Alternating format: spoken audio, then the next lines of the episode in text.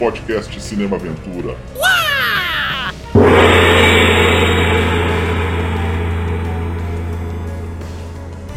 It began with the forging of the Great Rings. Three were given to the elves, immortal, wisest, and fairest of all beings. Seven to the dwarf lords, great miners and craftsmen of the mountain halls. And nine, nine rings were gifted to the race of men who, above all else, desire power. For within these rings was bound the strength and will to govern each race. But they were all of them deceived, for another ring was made. In the land of Mordor, in the fires of Mount Doom, the Dark Lord Sauron forged in secret a master ring to control all others. And into this ring he poured his cruelty, his malice, and his will to dominate all life. One ring to rule them all.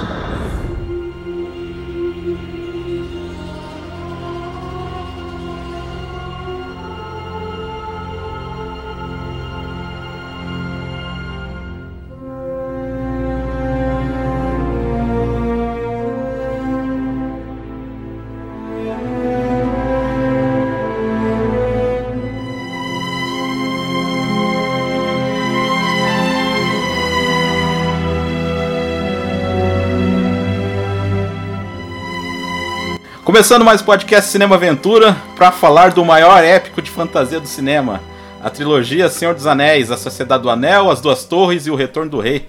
Três partes lançadas em 2001, 2002 e 2003, ambas com a direção de Peter Jackson. Cinema Aventura quinzenalmente nos agregadores de podcast como Anchor, Spotify e Google Podcasts às quintas-feiras. Nós também temos um canal no YouTube que vai ao ar aos sábados também quinzenalmente. Nós somos o canal da ação, das artes marciais, aventura, ficção científica, guerra, enfim. É disso que se trata o canal. Também falamos da biografia de astros e de diretores que dão vida aos segmentos mais emocionantes do cinema. E é, também temos um perfil no, no Instagram, por favor, nos siga lá. Então, como a gente vai falar um monte de coisa aqui, eu sou Damiani Lobo e aqui para Batalha na Terra-média, dois gigantes aí que nunca foram nas minas de Moira, ele usando a corneta de Gondor vindo do Foca dos Nerds, Bruno Silva. What about side by side with a friend?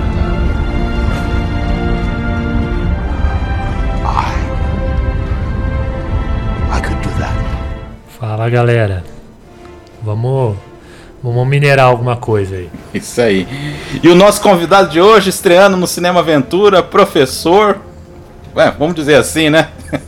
Mais um saído do Formiga Elétrica para essa trilogia de Eminópteros amigos. Ele que esteve na Montanha da Perdição, tocou a campainha, saiu correndo nos portões de Mordor, empunhando a espada Gandrig, Rafael Ranieri.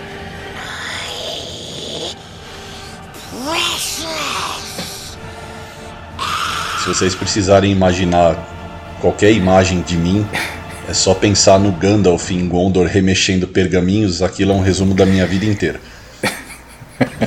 Poeira, gente velha e um monte de informações desconexas. Isso aí. Coisa que era. Que era a vida do, do Tolkien também era assim, viu? Cheio de pergaminhos, coisa velha. Acadêmicos, né? A gente tem um, um prazer sádico por ácaros e poeira.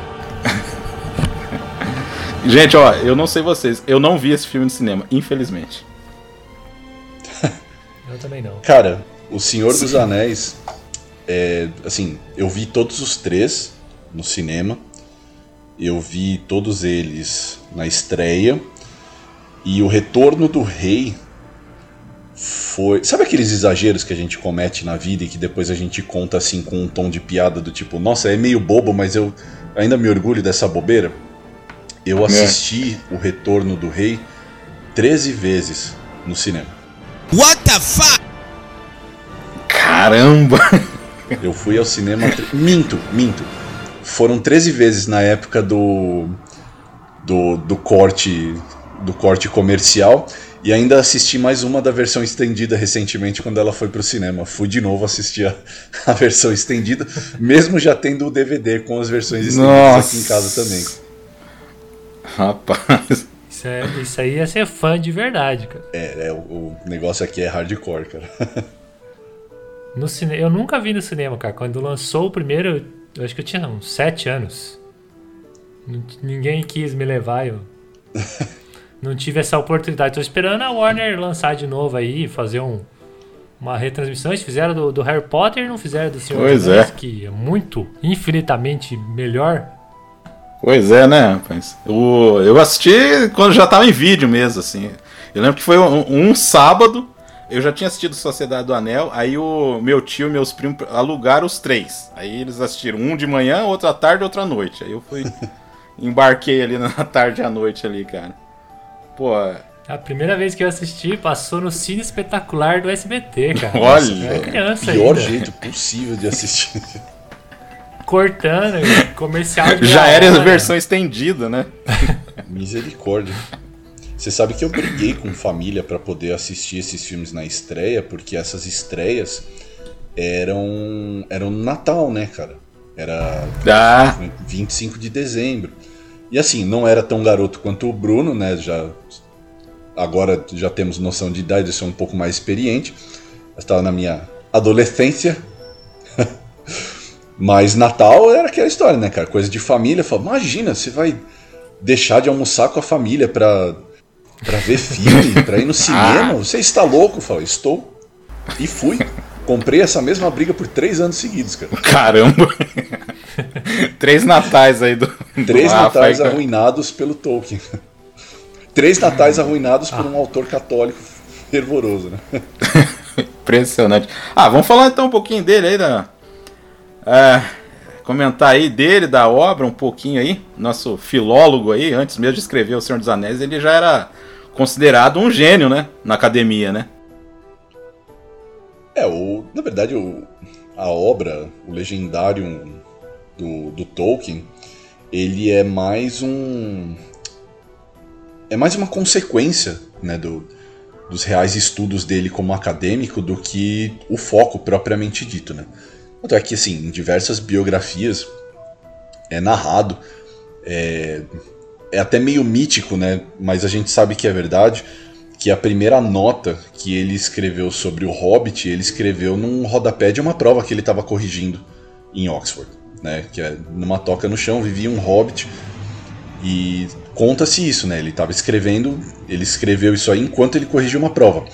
A obra fictícia do Tolkien era na verdade uma espécie de tanto assim de maneira de Tolkien organizar, sua, organizar e expressar a sua própria visão de mundo, que era pouco ortodoxa se a gente levar em consideração que a gente está falando de, como eu disse, né, um católico criado de maneira conservadora.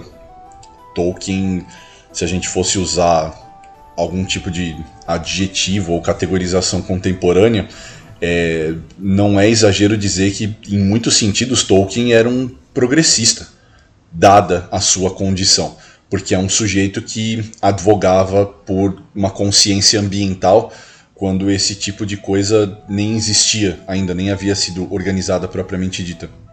Era um sujeito que falava contra uma moralidade imperialista e industrialista, enquanto o mundo estava mergulhado em duas grandes guerras provocadas por esse tipo de perspectiva. Então, assim, é, a obra fictícia do Tolkien acaba sendo, em muita medida, é uma espécie de catarse para a pessoa, para o indivíduo Tolkien, expressar essa visão de mundo onde na sua profissão, né, enquanto professor, ele não tinha espaço para isso porque ele era um estudante de filologia, ele era um estudante de mitologia, ele era um simbologista, né, entre muitas outras qualificações, né, é, poliglota, etc, etc. Então, assim, é, a obra dele é sui generis porque ele, de muitas formas, também era um indivíduo muito particular. Também sui generis de muitas formas, né? Tem nem o que acrescentar. O cara fez um, uma síntese de Tolkien. Ele tem essa mania, viu, Bruno? ele é bom nessa parte aí, viu? O... Esse- é, não, na parte de síntese não. Marcos, você me Ah, conhece. é, é. É, é o exato oposto. Verborragia corre solta aqui. Eu gosto muito do. Como ele acabou de usar o verborrágico, eu gosto do estilo de escrita do Tolkien, que ele é verborrágico, né? Tipo, ele faz descrições de personagens ali sem. Tipo, sem descrever tão fisicamente, mas descrevendo de um jeito poético, como que o cara tava vestido. Cara, eu acho. Eu acho tão, tão lindo, cara. Eu, pego, eu tava. Por, por ser idiota, né, na vida, eu comecei a ler Tolkien muito tarde. E, tipo, eu parei pra ler, aí eu volto, fico relendo e falo assim, pô, mano, como que esse cara chegou nisso? Eu imagino o jovem Tolkien chegando numa mulher e falando assim, os seus olhos são como cristais, não sei o que, do, do, do um vento bucólico. Cara, cara era diferenciado. mesmo. O... Você imagina as coisas que a esposa dele deve ter ouvido desse homem, né? Não, eu leio ele e fico apaixonado. Imagine quem ouviu o cara Vocês estão ligados que ela era pra casar com outro cara, né? Aí Eu acho que foi com essa con- conversinha aí dele aí que ele acabou convencendo ela. Ai, cara, o, o Tolkien que foi. É, é interessante que o, o Rafa tinha falado, questão dele ser católico e tudo, e ele foi criado por um padre, né? Ele e o irmão dele ficaram órfãos, ele foi criado por um padre. Ralar muito ali. O padre não queria que ele casasse com essa esposa aí dele, aí ela, por isso que ela arrumou outro cara. Né, mas aí ele, com essa conversinha aí de, de olhos de cristal, aí acabou dando. Eu acho assim que o, o estilo dele, cara, de. Eu não gosto muito quando é muito descritivo, mas assim, o estilo de fantasia eu acho que cabe. Porque como o cara tá, tá falando de uma coisa que teoricamente não existe, alguma eu até acho interessante, assim, quando, quando cai pra esse gênero, assim, não sei vocês. Bem, o Bruno já falou, né, que ama isso aí. Não, eu adoro também, cara. Eu adoro. Porque assim, é, em termos de, de construção de mundo, né? Como se diz no, no jargão da construção de roteiro, né? Que eles pegam a, a expressão em gringuês, que eles chamam de world building, cara. É, eu bato esse pé, cara. Eu continuo desafiando. Assim, me mostrem alguém que construiu um mundo de forma mais aprofundada, detalhada, rica do que Tolkien. Assim, sabe? Põe ali página a página e me mostra isso e eu calo minha boca. É, realmente, eu não nego, tá? Assim, em termos de subjetividade, como leitor, se você me disser, poxa, eu acho esse estilo hiperdescritivo de Tolkien chato. Ok, cara, é um sabor adquirido, entendeu? Não, não é uma leitura fácil, eu admito.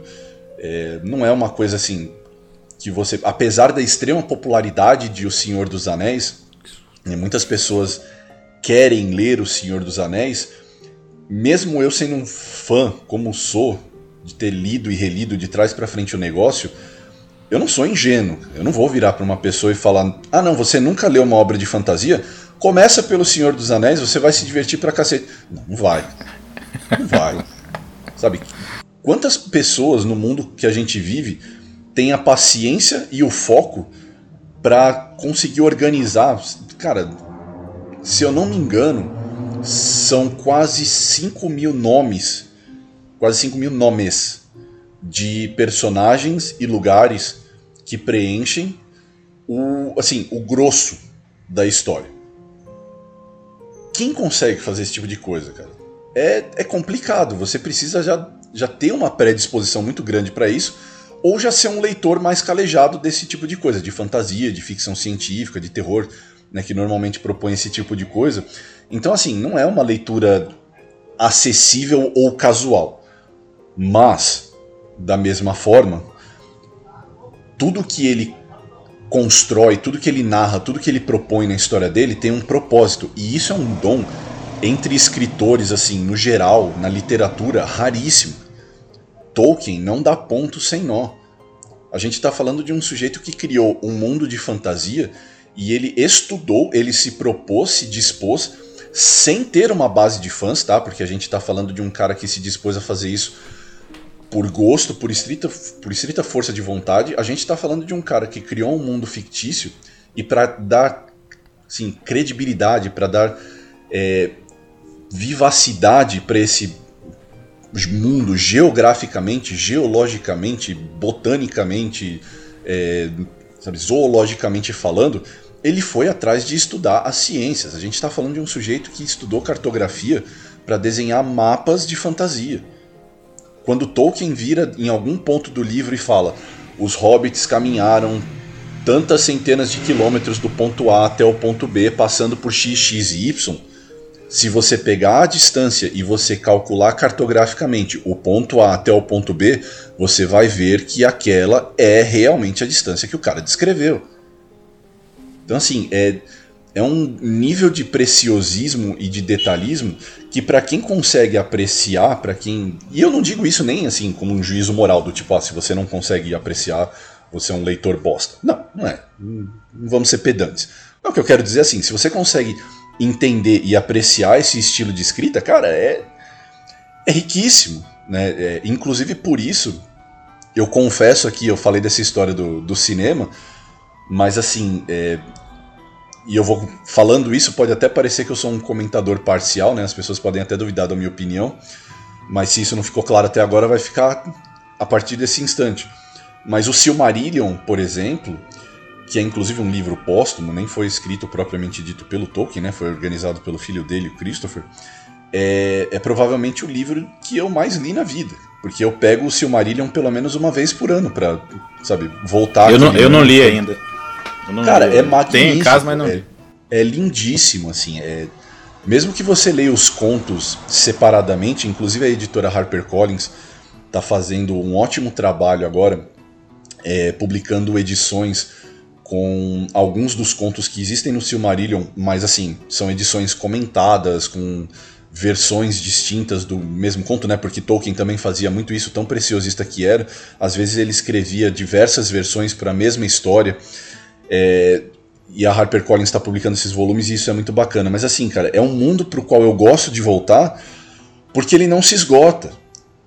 Toda vez que eu volto para a leitura de Tolkien, eu acabo descobrindo alguma coisa nova, eu acabo relembrando algum detalhe que eu tinha esquecido que torna a coisa toda, sabe, rica novamente. Então, assim, para mim, eu acho que o que eu quero dizer é que Tolkien é um autor inesgotável.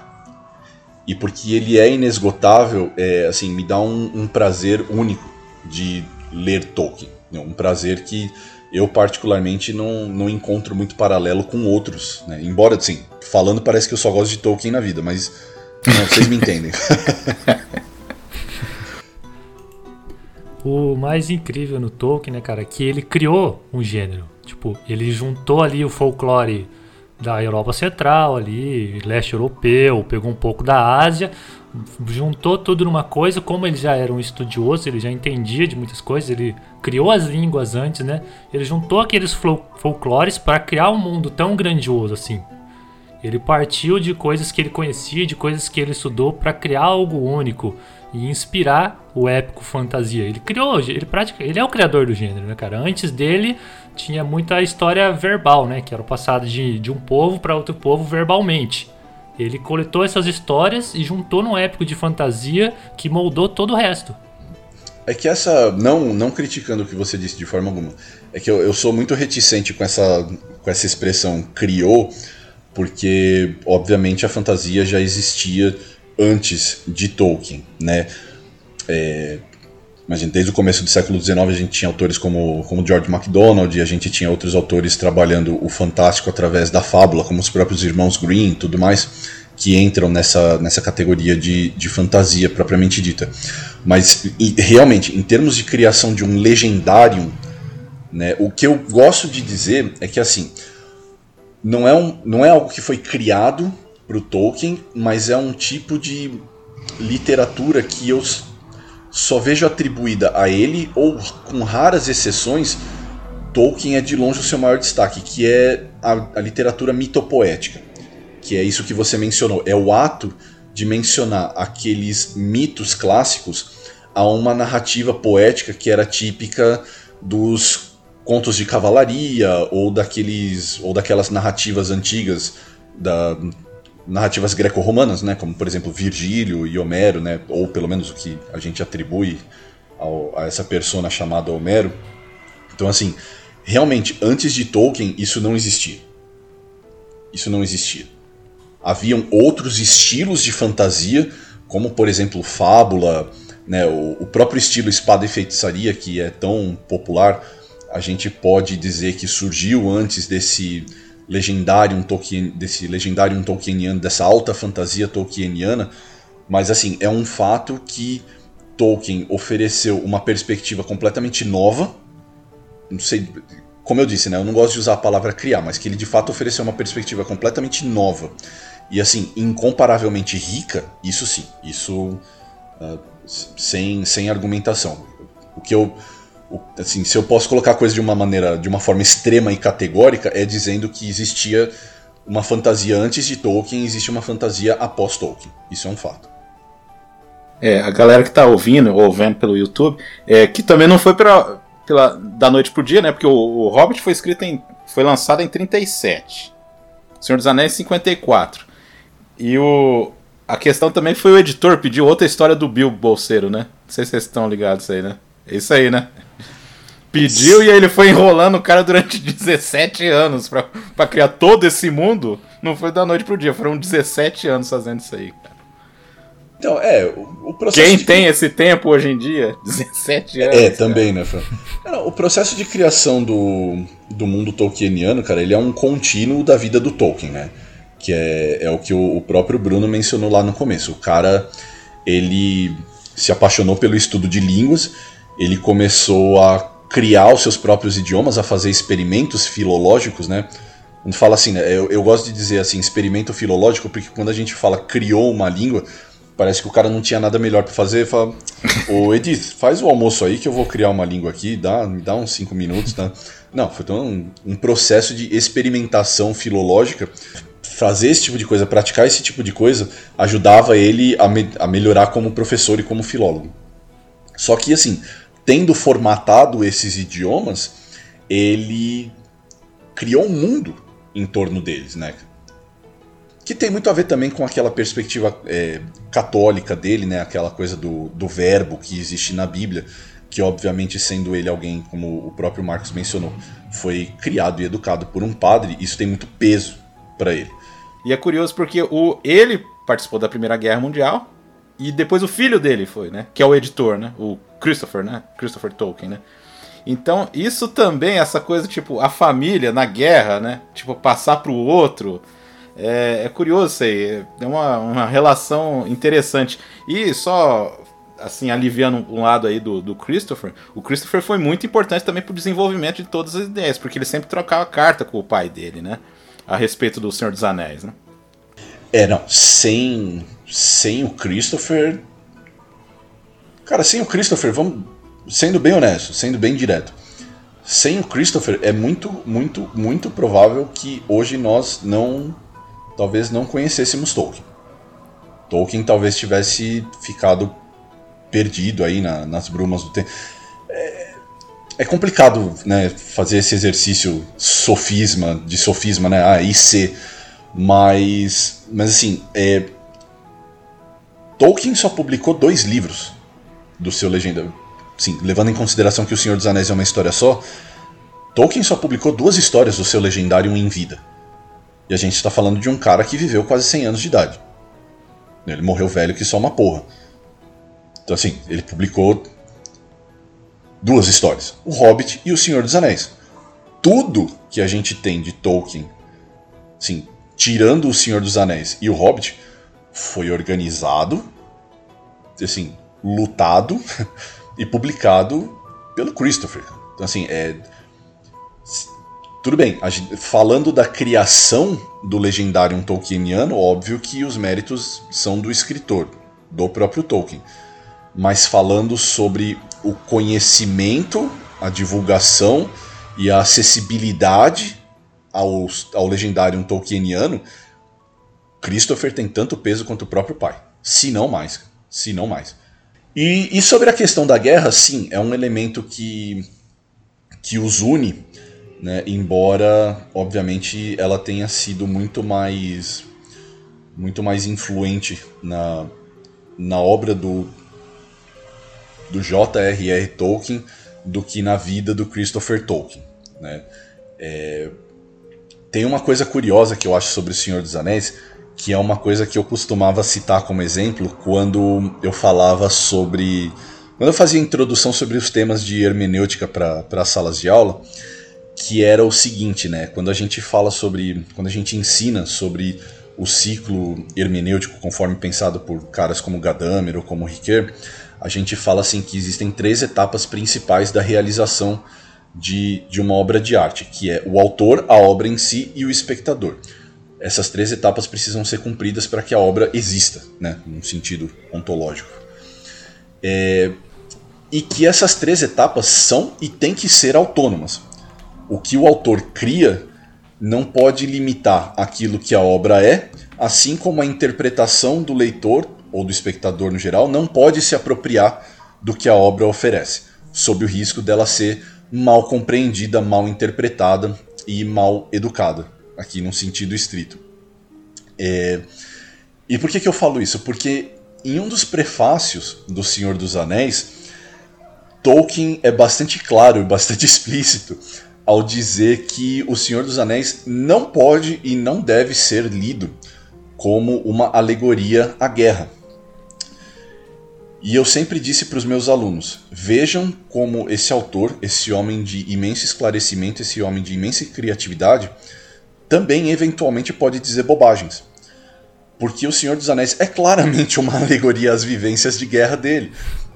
Ele é claramente uma metáfora, é claramente uma crítica, claramente uma catarse do autor em relação às experiências de mundo que ele teve até aquele ponto na vida dele e que, óbvio, que uma pessoa que passou por uma guerra grotesca e horrenda, como foi a Guerra das Trincheiras na, na Primeira Guerra, e tendo perdido todos os seus todos os seus melhores amigos nesse mesmo conflito, é claro que esse evento vai influenciar diretamente na visão de mundo desse homem e, por consequência, na sua criatividade. Cara, é, é indiscutível, né? É que nem o, o Rafael falou aí, tem a influência da guerra, né? Mas ele trata a guerra ali não como algo desejável, né? É sempre como algo que todo mundo quer evitar e eles vão para lutar, tipo, é, é aquele embate divino, né? Como um cara católico é, é o embate do bem contra o mal, quando o mal começa a crescer e o bem tem que se levantar e se unir contra o mal, né? Ele sempre vai mais por esse lado do sagrado, né? O divino, o, o bom, o bem contra o mal. Nunca é uma coisa, uma guerra mesquinha dos personagens. Os protagonistas ali, eles tentam defender o que eles acreditam, defender o lado da luz contra o lado das trevas, né?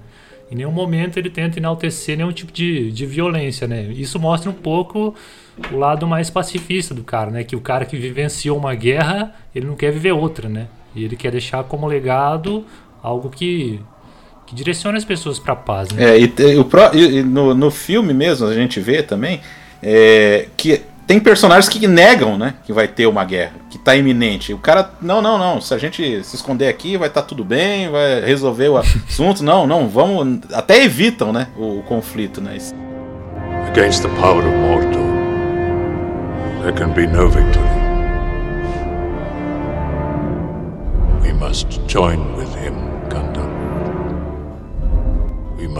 Fazendo o recorte específico do Hobbit e do Senhor dos Anéis, dá para você dizer que, que existe sim ali uma perspectiva maniqueísta. Por que, que eu digo isso, cara? Lógico, o foco aqui do, do cast é falar sobre os filmes né, e tudo mais, mas já que a gente ainda está na seara de Tolkien como um todo, é, eu preciso deixar isso bastante claro, tá, gente? Assim, para vocês que não leram é, a obra de Tolkien, além de O Senhor dos Anéis e do Hobbit, vou mencionar novamente, né? Eu falei quando eu estava falando sobre o Christopher. É, o Senhor dos Anéis e o Hobbit representam assim a pontinha do iceberg do que é o legendário tolkieniano total, tá? E o legendário tolkieniano do Senhor dos Anéis e o Hobbit, após eles, é assim, moralmente, em termos de violência, em termos de complexidade, é ladeira abaixo. A gente, assim, é, eu entendo que, claro, aqui a gente está falando, né, de, de novo, dessas duas obras específicas, mas, assim, se você pega para ler, por exemplo, o Silmarillion, que seja, vai, você não quer ler, tipo, contos inacabados, você não quer ler os 12 volumes de A História da, da Terra-média, você não quer ler, tipo, todas as centenas de milhares de páginas que o cara escreveu, porque, enfim, não existe tempo de vida suficiente. Aquele recente que você postou, qual que é mesmo? Você comprou? Ah, não, eu postei recentemente, é que a, a HarperCollins acabou de divulgar que eles vão lançar é, A Queda de Númenor, que é o conto é o conto do grande reino dos homens, os descendentes da linhagem de Urim o Grande, que por lutar ao lado do, dos elfos e dos poderes do mundo na, na Guerra da Ira, no final da Primeira Era, eles recebem um reino próprio, que é a Ilha de Númenor, é, que é claramente né, uma alegoria de Tolkien à Ilha de Atlântida, onde uma raça de homens acaba atingindo seu apogeu. Os caras vivem tipo centenas de anos, eles são é, culturalmente, intelectualmente, moralmente elevados, assim, são é uma raça de homens que se aproxima da nobreza dos elfos, né? E aí tem todo um conto que é trágico, que fala sobre justamente a maneira como mesmo esses homens tão nobres acabam corrompidos pela ganância e pelo poder e acabam perdendo todas aquelas bênçãos que, ele, que eles haviam recebido. É, e isso, até legal você ter mencionado isso, porque assim, esse é um dos muitos contos de Tolkien que são trágicas, cara. Assim, é, apesar de as pessoas conhecerem a obra de Tolkien pelo Senhor dos Anéis, e é uma coisa realmente com nuances maniqueístas, essa não é a tônica da obra tolkieniana total. A obra tolkieniana total, cara, é uma chuva de merda do início ao fim. É tragédia atrás de tragédia, é traição, é morte, é assassinato, é tortura. Cara, quem lê O Hobbit e aquela historinha de ah, veja um, um hobbitzinho e seus 13 amiguinhos anões passeando por gigantes e lutando contra o dragãozinho. Cara, se você vê os contos da Primeira Era, quando você lê o capítulo que fala sobre o fratricídio de Alqualond, que foi um massacre que elfos cometeram contra os próprios elfos, que encheu o mar de Valinor, que é a terra dos deuses, de sangue. Ele pega um dos heróis dele, que é o, o, o Beren, ele mutila o herói dele. Ele mata, tipo, donzelas no meio do caminho, ele faz, tipo, o, o próprio herói Turing, ele acaba tipo, matando um sujeito que ele devia salvar da maneira mais tipo, trágica possível. Cara, o legendário Tolkieniano, assim, quem fala quem vai e fala publicamente que a obra de Tolkien é maniqueísta e simplista, cara, é, é o atestado de idiota. É assim, você está colando um adesivo escrito idiota em letras garrafais e vermelhas na sua testa porque você ou não sabe do que está falando ou claramente não percebeu tudo que estava sendo trabalhado ali. Exato. O... É, que o, o, Rafael falou assim que ele ia ficar falando duas horas do, do Tolkien. Então, vamos falar dos filmes, cara, porque se eu for ficar falando de Tolkien da obra dele, cara, vai... um podcast de 5 horas a gente não vai nem pincelar os filmes, cara. então, né? Exatamente. O já tinha sido uma já tinha tido uma, uma versão do como é que é lá o cara do do, do Fritz the Cat lá que que fez a do Senhor dos Anéis, a, a animação, alguém assistiu? Você o... assistiu, Bruno? A, a animação? A primeira animação do Bakshi? Isso. Ah, tá. Bakshi foi feito isso, e aí todo mundo pensava, nossa, mas por que, que ninguém fez isso até hoje, né? Lá nos anos 90. Então aí esse neozelandês apaixonado por ficção científica e fantasia, né? Seus primeiros trabalhos eram. Você olha o, o Fome Animal e o, o Trash Total, você nem é. imagina que, que ele fazer isso aí, né? Sim, se alguém me disse, se alguém me disser, se eu conseguisse lembrar que naquela época o cara que fez o Fome Animal que eu já tinha visto que eu e o náusea total, né? Que eu falei errado. É. É o náusea total, pode crer. Cara, e eu esse filme é fantástico. Aquela cena dele caindo de com a serra elétrica na cabeça do maluco e saindo por debaixo dele. E ele olha pra câmera com aquele sangue horroroso e aquelas tripas de gelatina e fala: Ah, eu nasci de novo. Cara, é tosco, mas é tosco ao extremo. E se você me dissesse que aquele cara ia ser o responsável pelo filme do Senhor dos Anéis e eu soubesse disso na época, eu ia falar, mano, na boa, só queima tudo que esse cara fizer e esquece isso. Você assistiu o Fome Animal, ô, Bruno? Não, não assisti. Cara, não. tem que assistir isso aí, cara. É fantástico esse filme aí, cara. É, é tão ruim que é bom, velho. Sério. Não, esse, é, esse é do tão ruim que é bom, viu? É sobre Não, é- zumbis, o, o- E- esses Só que, que- são os bons de verdade. Quando o negócio é tão ruim que é bom, Cara, ruim de é, é, é um filme, olha só, é só um parênteses aí do, do Fome Animal. É um filme que tem um padre lutando com Kung Fu com um morto-vivo, cara. É incrível, incrível. Então, apesar disso, né, esses filmes são meio cult aí, principalmente Fome Animal, eu gosto bastante. E, e aí ele fez o Almas Gêmeas, que é um filme completamente diferente de tudo isso aí, mais sério e tal, né, o filme que revelou a Kate Winslet. E foi chamado pra América. Ele fez Os Espíritos com com o Michael J. Fox, que eu acho bacana o filme, mas não fez sucesso nenhum, né? Mas que foi importante, mas que acabou sendo importante esteticamente para para para trilogia, né, do Senhor dos Anéis, cara, porque toda toda a idealização que ele tem do, do dos fantasmas e dos espíritos É. é, como ele aplica aos mortos. Lembra né, demais, lembra demais aquilo ali. Só que com muito mais recurso, né? Porra. né? E o curioso, né? Aí novamente a importância do Jurassic Park, o Peter Jackson viu os efeitos especiais de lá, né? E falou, nossa, né? É, falou pra esposa dele, a Fran Wash, né? Pra... E o amaldiçoado Harvey Weinstein pra fazer os, o, né, a produção de um filme, né? Senhor dos Anéis, a trilogia que a gente conhece era pra ser um filme. Nossa, cara. Cara, imagina isso, Sem condições nenhuma, velho. né? Hoje em dia eu vejo as, as versões estendidas 12 horas de filme e eu ainda acho pouco, cara. então, né? Eles queriam fazer um filme de duas horas. O... E naquela. Olha que doideira, cara. Naquela época, a, a Universal procurou o Peter Jackson pra fazer a refilmagem do King Kong. E ele largou o Senhor dos Anéis. Largou do Senhor dos Anéis porque ele não gostou da ideia de, porra, um filme? Como é que a gente vai fazer um filme? Aí deixou pra lá.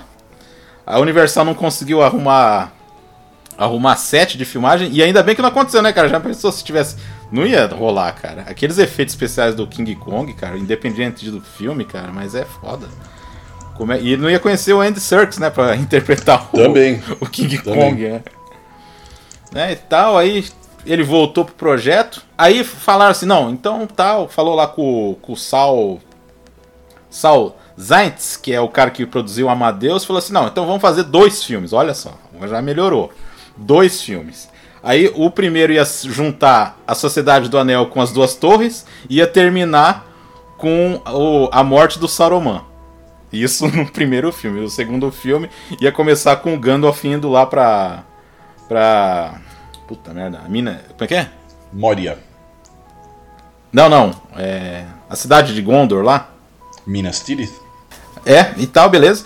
Aí falou assim: não, tá, a gente vai ter recurso pra 75 milhões de dólares cada filme. Ok, ok, fechou, beleza e tal. Mas aí o Peter Jackson ainda assim ficava meio, ah, mas não vai rolar esse negócio, e não sei o que e tal. Né? Aí entrou um monte de gente pra escrever, ficaram 13 meses escrevendo roteiro e tal. Chamaram lá uma mulher que, que era super fã do Senhor dos Anéis, que é a Philippa Boyers. Ela escreveu bastante coisa, mas acabou saindo do, do projeto no meio do caminho. Chamaram o Alan Lee e o John Howe para fazer as artes conceituais, que por isso que realmente é, é que nem o, o Sérgio que gravou com a gente falou que quando ele foi assistir o Senhor dos Anéis, ele falou assim: "Cara, o livro tá aí. O livro tá aí porque tá igual, tá tudo igual". E é por causa desse detalhe aí.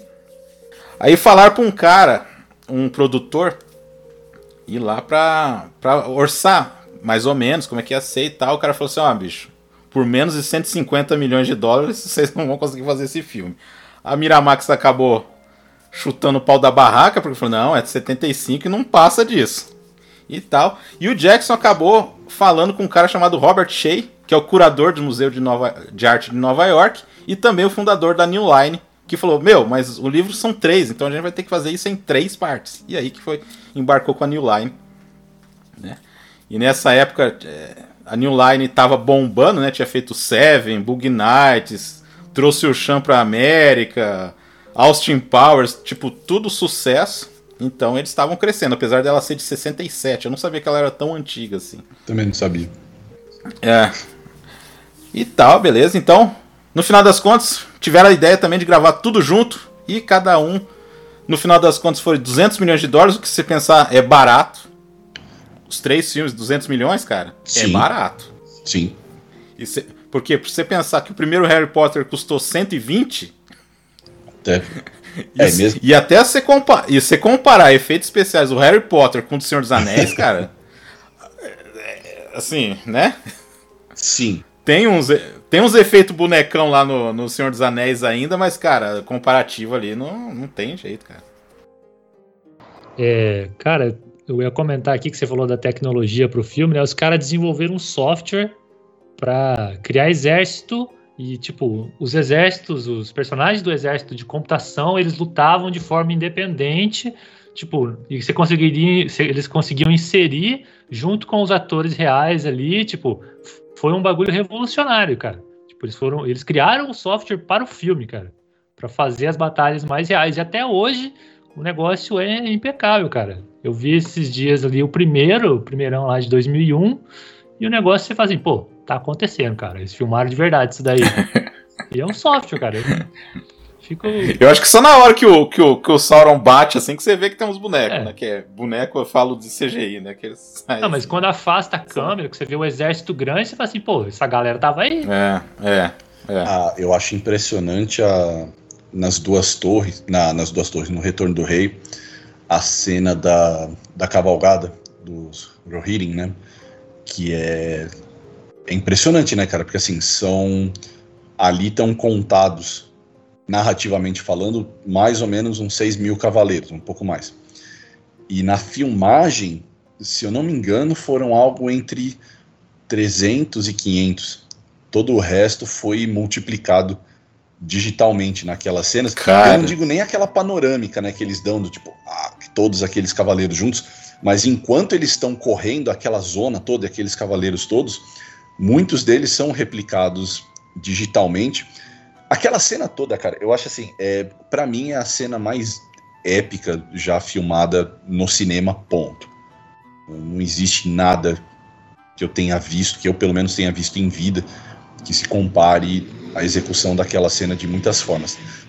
Não só na, na aplicação da tecnologia gráfica, mas assim, o próprio trabalho de figurino é lindíssimo, sabe? A, a composição de detalhes do, dos cavaleiros, que não só dos cavaleiros, né? Todo o resto, o, figurino do Senhor dos Anéis é algo fora de série, mas o próprio trabalho de maquiagem, cara, é um trabalho de maquiagem tão sutil, mas tão eficiente que ninguém nunca percebeu, a não ser quando vieram os extras dos DVDs, que aqueles 500 cavaleiros que eram, que eram os cavaleiros reais, né, as pessoas, né, não as reproduções digitais, não eram cavaleiros, eram amazonas, né, são praticamente é um grosso de acho que 80% de mulheres que foram contratadas para participar daquela cena porque não haviam cavaleiros para isso. E aparentemente na Nova Zelândia, por algum motivo, é, hipismo é um lance entre mulheres e assim existiam muitas amazonas disponíveis.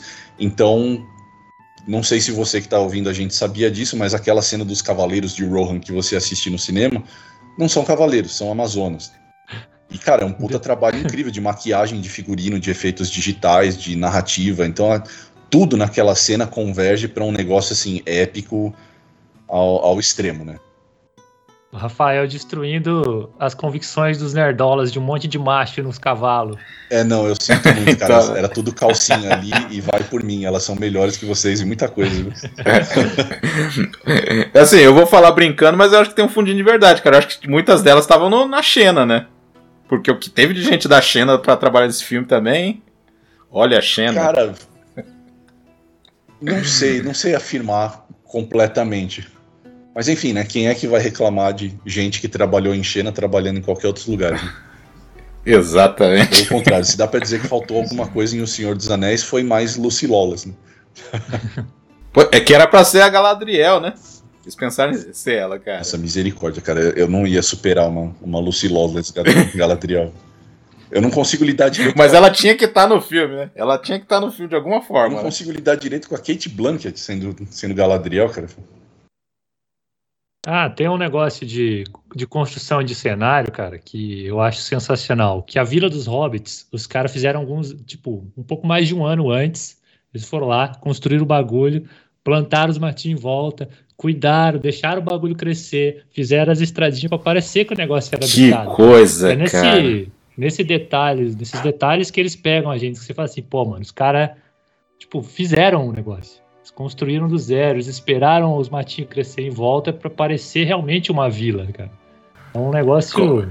E uma, um negócio Meu, é fascinante, cara. e uma parte do bagulho tá lá ainda, né, cara? Você Tá lá. virou sítio turístico, né? Você pode visitar aquilo ali. Eu sempre quis. Já diria na. Eu sempre quis visitar o Bolsão, eu sempre quis entrar na, na casa do, do Frodo e do Bilbo, só pra ver o quão desconfortável eu ia ficar ali dentro.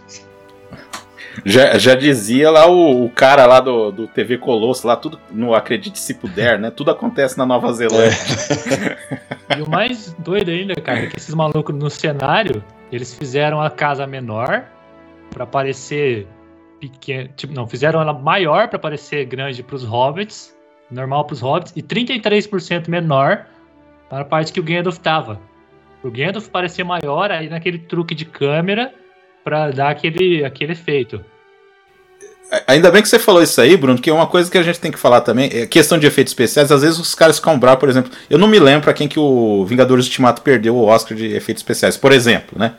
Mas os caras levam muito em consideração esse tipo de coisa, cara. Eles querem. Não quer saber só CGIzão toda hora, não é o concurso de.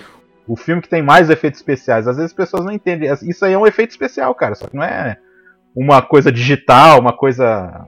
Nada desse tipo, né? É, não que eu, em qualquer momento da minha vida eu vá advogar a favor do Oscar, pelo contrário, a única coisa que eu advogo é pela extinção desse prêmio tosco. Mas é, o Marcos sabe da, dos meus ranços com esse tipo de coisa.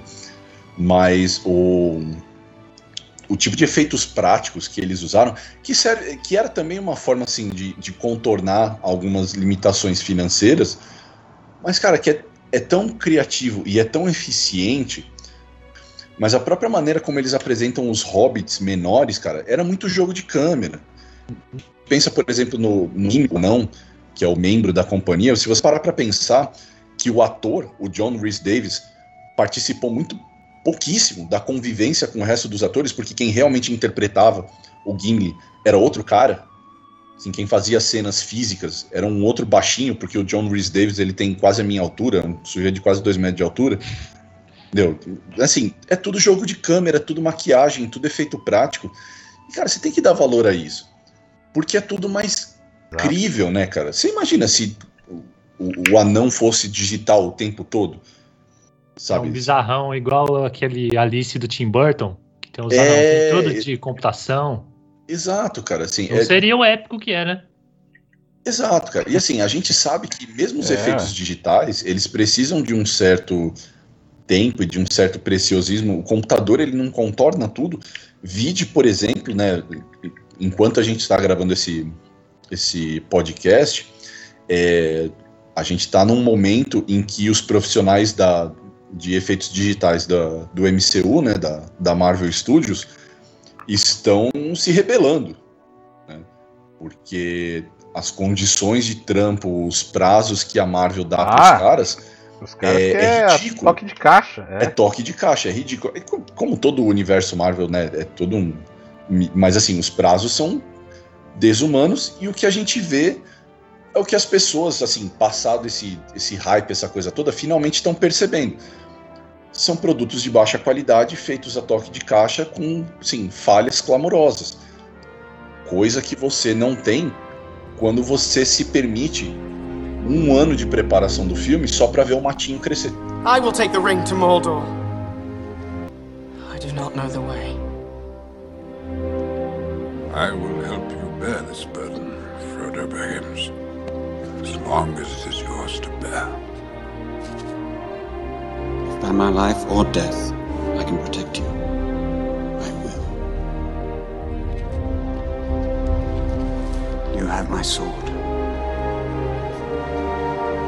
And you have my bow. And my axe.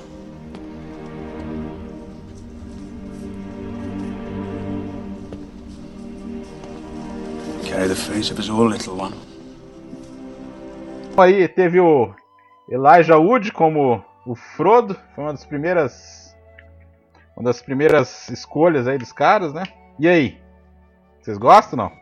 Gosto, cara. O olho, tipo, aquele zoião esbugalhado dele representa bem o pavor do que é carregar um objeto que você não, não entende o poder. Ele tá sempre com aquela cara de cagaço, de medo. Gosto bastante dele, cara. Cara, é uma escolha, assim, se você parar pra pensar no, no elenco do Senhor dos Anéis, hoje é todo um. Vai, é um elenco alternativo, salvo.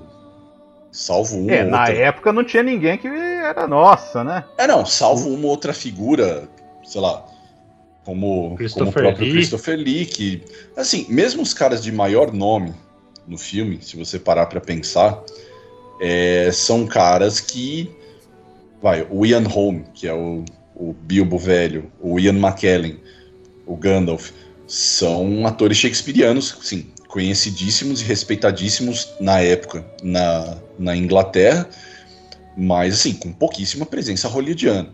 Se a gente tem o Christopher Lee no papel do Saruman, beleza, um cara conhecidíssimo, mas um cara conhecido pelos seus papéis em filmes B. Ótimos papéis, ótimos papéis. Para mim, o Drácula definitivo continua sendo É o melhor. dele, com certeza. Sim, ator de vários personagens fantásticos, sem dúvida alguma. Sim, se a gente está falando de um blockbuster, um mega blockbuster e tal, você não pensa no Christopher Lee como sua primeira presença em blockbuster. É, inclusive, assim, é um fato que Ah, a o carreira. pessoal vai fazer fila fazer, ver esse cara, né? Não, imagina, cara. É um fato, todo mundo sabe que a carreira do, do Christopher Lee deu uma guinada no fim da vida dele com O Senhor dos Anéis e Star Wars, né? É, aí você tem a presença de outros autores talentosíssimos, como por exemplo o, o Hugo Weaving, é, fazendo Elrond, mas a gente conhecia esse cara pelo quê? Pelo agente, pelo agente Smith de Matrix, ou se você for um pouco mais experiente como eu, como a rainha do deserto. É. Uma E, grande- foi esse filme que estourou o Viggo Mortensen, né? Sim, sim, sim. Mas ele manda bem. Ainda também. bem, né? Ai- E ainda bem, né? Não, sim, eu não vejo, Porra. eu não vejo, sim, no- em todo o Senhor dos Anéis, em toda a trilogia, eu não vejo ninguém que você bate o olho e você fala, nossa, esta pessoa está atuando mal. Não existe isso, cara. Assim, o piorzinho de atuação, talvez a, a, a maior plantinha ali, talvez a, a coisa mais insossinha, seja a Liv Tyler como a Arwen, e mesmo assim, cara, ela ainda entrega alguma coisa que você fala, nossa, pelo menos em alguns pontos isso aqui me convence. entendeu? Ela que tem uma cena de cantoria na versão estendida que é estranha pra caramba. Não, tem uma versão. Na versão estendida tem uma cena de canto que é quando a Elwin tá cantando um lamento pelo pelo irmão dela, o quando ele morre. Logo no, ele já aparece morto na verdade no começo das duas torres, quando ele sofre uma emboscada dos orcs. Canções assim. Então, era para Daniel Day-Lewis, né? O Vigo ganhou essa. Cara, vocês imaginam o Vin Diesel nessa parada? Não, definitivamente Foda, né, não velho? imagino o Vin Diesel nessa parada. Nossa, família. cara. E, A e família o- é o anel. Ah, é, aí, ó, já essa tem a ver, ó. O Gandalf era. é, quase que o Sanil fez o Gandalf. Aí tem, tem, tem a história do Sean Connery, né? Que re- rejeitou o papel por não entender. Eu acho que ele não tava dando bola mesmo, cara, porque não é possível, né? Definitivamente É. não é a vibe do Sean Ah. Connery fazer isso. E o Patrick McGurran, o do Prisioneiro, era pra ter feito também o. Mas ele tava doente. O cara que protagonizou o Prisioneiro. Isso ia ser exótico, mas ele é um bom ator, né? Não não É, imagino. ele tá que- no Coração Valente, né? A última aparição dele, assim, mais. É, mas venhamos e convenhamos, né, cara? Nenhum desses caras, assim, com todo respeito aos outros, né? Os caras tipo Sean Connery ou Sam Neill, assim, nenhum deles tá no nível do Ian McKellen, né? Desculpa. Hum, É que o Ian McKellen teve uma carreira cinematográfica paupérrima, assim, em termos de quantidade, eu quero dizer. Mas, cara, é o Ian McKellen. É. É Desculpa. foda demais. Não dá o- pra imaginar outra pessoa no papel. Não, cara. tá. Ele foi. É, aí, Tipo, parece que o negócio nasceu pra ele. Sim, sim. o, aí a, a sociedade. Aí o- os hobbits é o Sean Astin, né? É, o Billy Boyd e o Dominic Monaghan. Monaghan. Eu nunca consigo falar esses nomes que tem o G no meio, cara. É foda. O. Quem mais aqui e tal? Aí o Orlando Bloom fez teste pro Faramir, mas eu acho que o Faramir tinha que ter um, uma carga dramática a mais, ele acabou não ganhando esse papel, ele foi pro Legolas. É. Ninguém Aí, sentiu como- falta. Mas, deixa pra lá, né? O John Hines Davis, né, como o Gimli. O Xambin, que falou assim, não, agora eu vou estar num épico. Aí o cara morre no primeiro filme, né? O Xambinha é um spoiler ambulante, né, cara? Se ele tá no, no filme, na série, você sabe que ele vai morrer em algum momento ali. Na hora que eu vi ele em Game of Thrones, cara, na primeira temporada eu falei assim, mano, esse cara vai morrer. Não, eu- imagina o cara che- eu, eu também saquei assim, imagina o cara chegando assim, ó, você vai estrelar uma série e vai, vai ser foda. HBO, falou, oh, beleza, aí morre na primeira temporada. Isso é a vida do Xambin. O, aí o Ian Ho, que nem o Rafael falou, o Christopher Lee, que conheceu o, o Tolkien num, num pub, né? Não tem coisa mais inglesa do que isso, né? É. O Hugo Weaving, cara, era o Bowie que queria fazer, né? Mas aí o Peter Jackson deu uma cortada nele ali, né? Apesar de que ia ser incrível também, né? Ia ser legal, ia ser legal sim. É, aí a Liv Tyler, como a Arwen. E outro cara foda também, que, é, que nem essa coisa, não tem ninguém que atua mal, cara. O Andy Serkis como Gollum, hein, cara. Puta É, que o Andy pariu. Serkis é o, o cara desse filme. Ele- Não, e você acha que ele é o Gollum na, na hora que os caras estão gravando o making off, né? Que ele fica com aquela Não, ele entrega coisa meio. tudo, cara.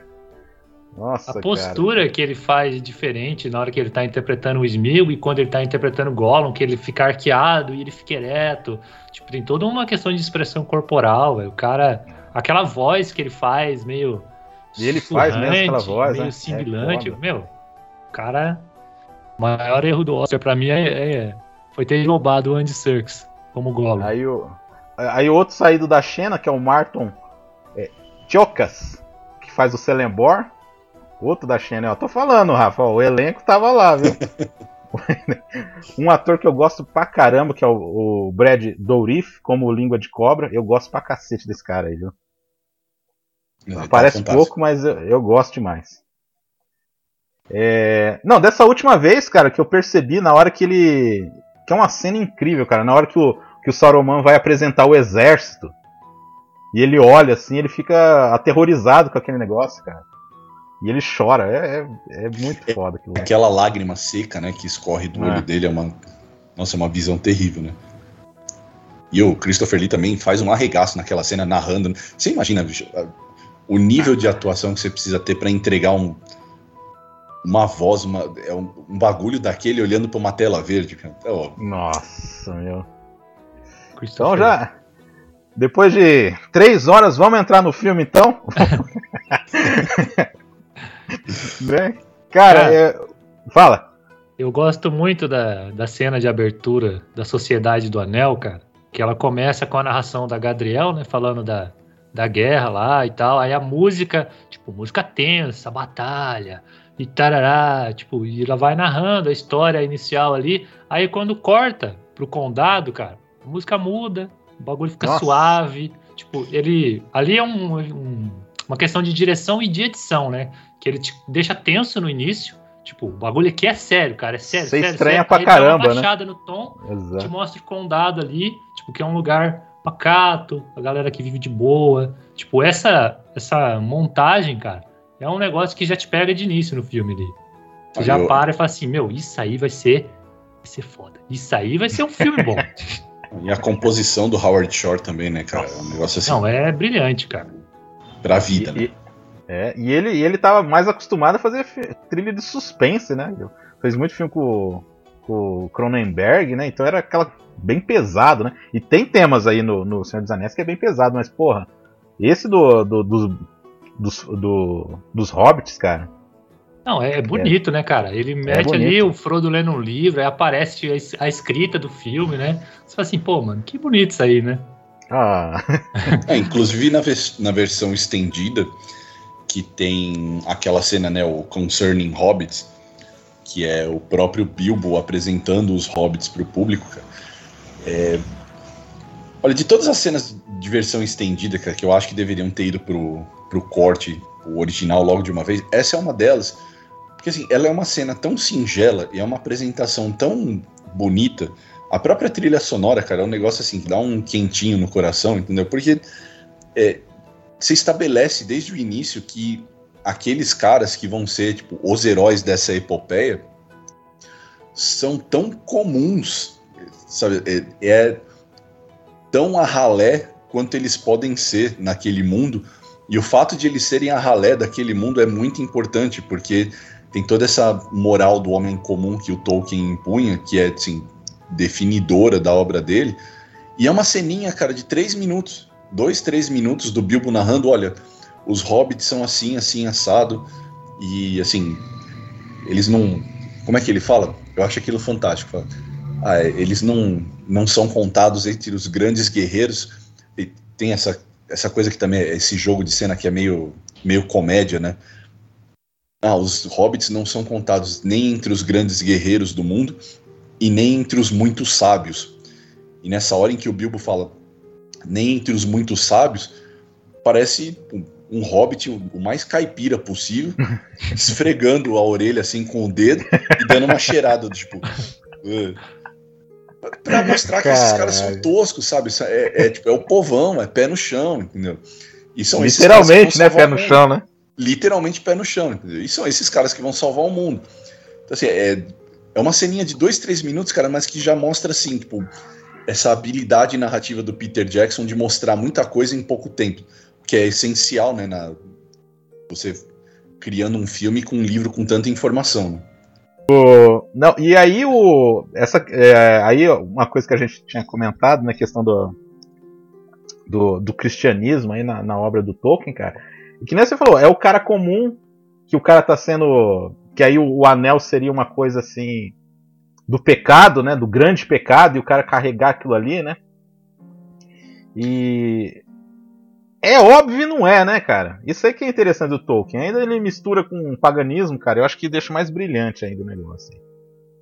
É, tem nuances, né, cara? Essa coisa do, do anel, conforme ela vai sendo mostrada, assim, o fato de ela exercer um, um poder de corrupção tão grande sobre, sobre as pessoas, é, o fato de ela estender a vida do usuário, mas de uma forma doentia, o fato de oferecer o poder de invisibilidade. Então, assim, é um objeto de enorme poder, mas o que ele representa na prática é, assim, tudo aquilo que é a oposição de uma vida espiritualmente e moralmente elevada.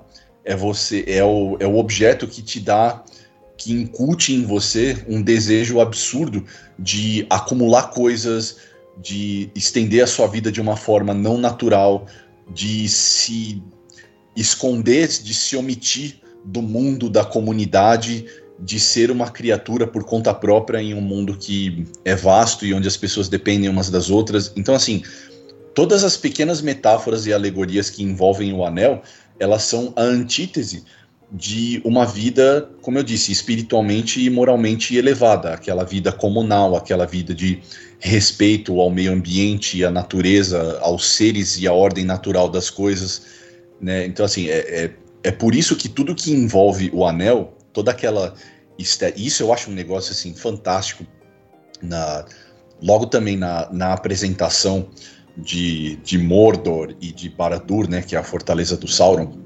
Logo quando no primeiro filme mostra lá o, o na Sociedade do Anel mostra o Gollum torturado, que é uma das primeiras vezes em que a gente tem uma visão do interior da fortaleza. É tudo repleto de ferro, é tudo repleto de engrenagens, é tudo repleto de forjas, aquela coisa de fogo, ferro e fúria, né?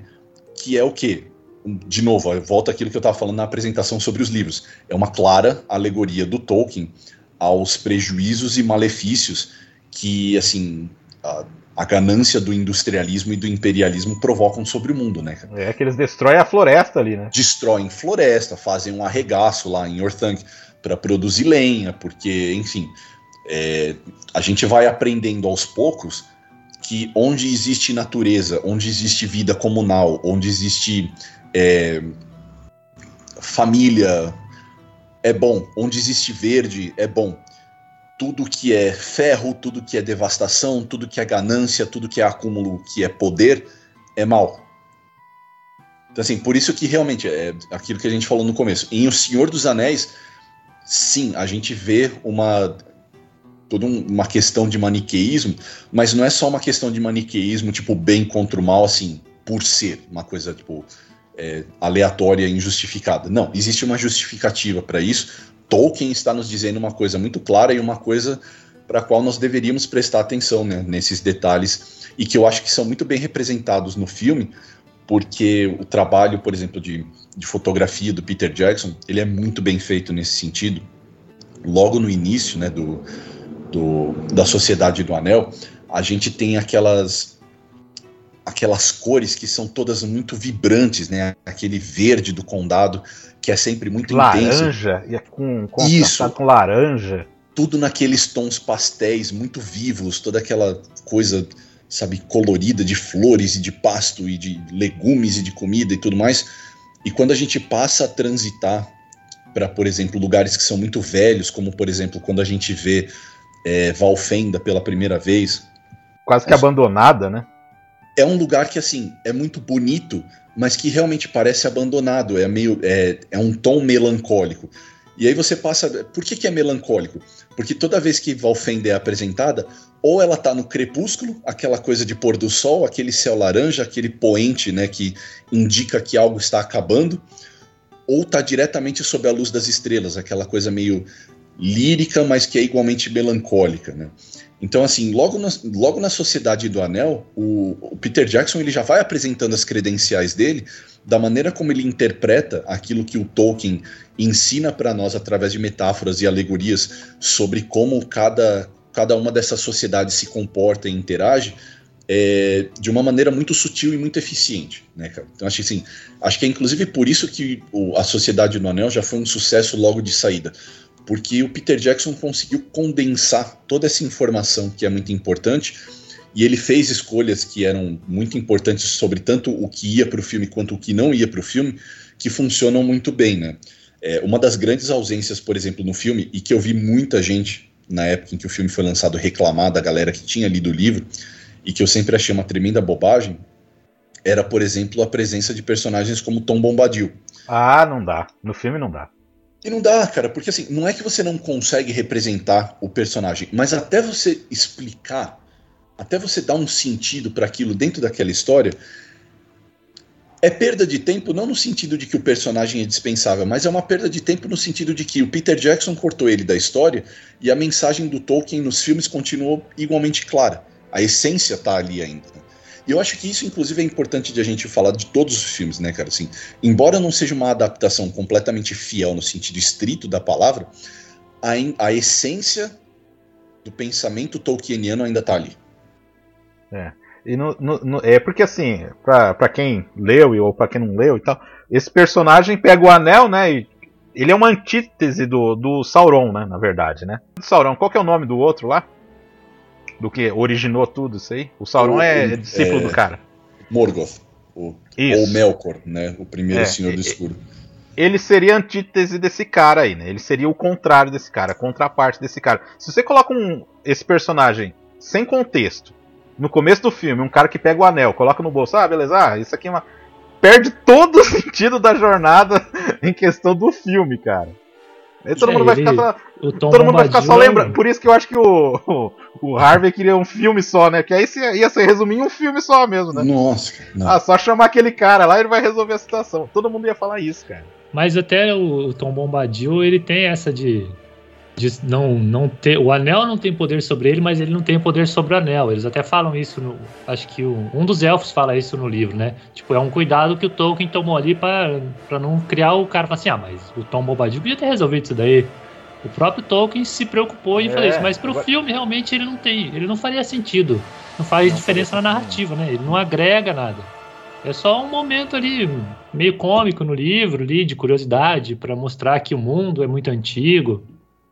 É, é. O, nossa, cara, o Tom Bombadil ele é, é um personagem assim, bizarramente complexo. É, a interpretação que o Marcos trouxe é uma das possíveis, tem outras, né? Tem gente que diz que ele é o próprio Eru Iluvatar, que é o criador de, de Arda, né, aquele mundo onde está a Terra-média. É, inclusive você falou esse negócio, né, ah, ele, ele também não tem poder sobre o Anel. Muitos dizem que é exatamente por causa disso, né? O, o anel foi criado por Sauron, que era discípulo de Morgoth, É porque ele não, que era o anjo ele caído. não deseja o anel, né? É. Porque o anel funciona quando o cara deseja, no final das contas. Então, né? ele não deseja o anel. Tem gente que diz que é justamente porque ele foi criado por um discípulo do Morgoth, que é assim, na alegoria cristã da criação do mundo, Melkor, Morgoth, é, é o poder caído, foi o cara que rompeu com o Deus. Ele é o Lúcifer. Ele é o Lúcifer, claramente uma né? metáfora para Lúcifer. Então, assim, o Bombadil ele não tem poder sobre o anel porque aquele anel não é de criação da natureza dele, sabe? É uma outra coisa Uhum. que existe naquele mundo. Então, assim, você imagina ter que representar isso no filme, cara, explicar todo esse rolê. de meia hora a mais. Não, cara, não. Tem diversos easter eggs, assim, de quem leu os livros durante os filmes, mas são coisas que não fazem diferença. Não fazem diferença. É, o próprio, um dos entes lá, ele, ele usa uma das falas do Bombadil, a hora que a Raiz está engolindo um dos hobbits ali, ele, o Peter colocou uns easter eggs assim, ó, gente, o Tom Bombadil não tá, mas tem uns sinais aqui. É, tipo, nós lemos essa bagaça, tá? Fiquem tranquilos. É. o, você tava falando da parte dos orcs, cara. Assim, a gente já falou, né, dos, dos artistas conceituais que estavam no, no filme. E, cara, me lembrou muito, e, e faz sentido, porque eles também se inspiraram no Dungeons and Dragons, cara. Caverna do Dragão, cara. Parecia que eu tava assistindo aquela parte das fornalhas, aquela coisa assim, aquela, aquele laranja na tua cara do, do fogo ali, cara. Parecia que. Ó, Caverna do Dragão aí, cara. Tem tudo a ver também, né? E lembra bastante também o estilo da Revolução Industrial, né, cara? Que muito, muito escuro, muito carvão, né? Tipo, a ideia de, de queima de coisas. Que é, O, é uma coisa. O, o Tolkien cresceu durante a Revolução Industrial ali, né? Ele viu o bagulho mudando, a galera, tipo, começar a detonar as coisas para produzir o, o capital e tal. É, ele pegou. Ele pegou o finzinho da segunda, né?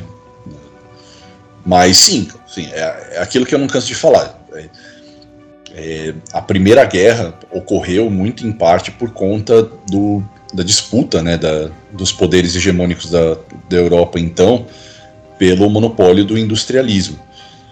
né, desenvolvimento de, da, da indústria com as tecnologias que estavam surgindo na época e tudo mais, e ela eclodiu também em torno disso, né? Muito se fala da coisa do assassinato do arquiduque Ferdinando, aquilo foi tipo um estopim, uma desculpa e tal. Mas o industrialismo né, e a, um, a busca pelo monopólio estava no, no cerne disso. E o Tolkien representou isso muito bem né, nos seus livros, e eu acho que o Peter Jackson captou, como eu disse, muito bem essa, essa essência. Né, assim, todas as cenas que a gente vê, tanto em Barad-dûr, né, que é a fortaleza dentro de Mordor, quanto depois em Orthanc, né, que é a torre que o Saruman ocupa, que é o que vocês falaram, né, ele devasta toda a floresta em torno, ele cria aquelas forjas, então é tipo tudo sujo, tudo cheio de vapor, tudo cheio de forja, que é, cara, a representação de, do interior de uma indústria do começo do século passado. É. É. O, vocês que o Rafael conhece bastante o, e o Bruno leu recentemente aí. Desde o início o Frodo quer levar o anel, né? Antes até de construir, de, de fazerem lá a sociedade, não é? Ou eu tô enganado? Eu não lembro. Ele sai, ele sai do condado junto com os hobbits, porque o Gandalf fica Uhum. preso com o Sauron. Nossa, nossa. Bem na hora que você falou Sauron ficou. Eles demoram pra se encontrar. Tipo, os hobbits viajam um bom tempo sozinhos.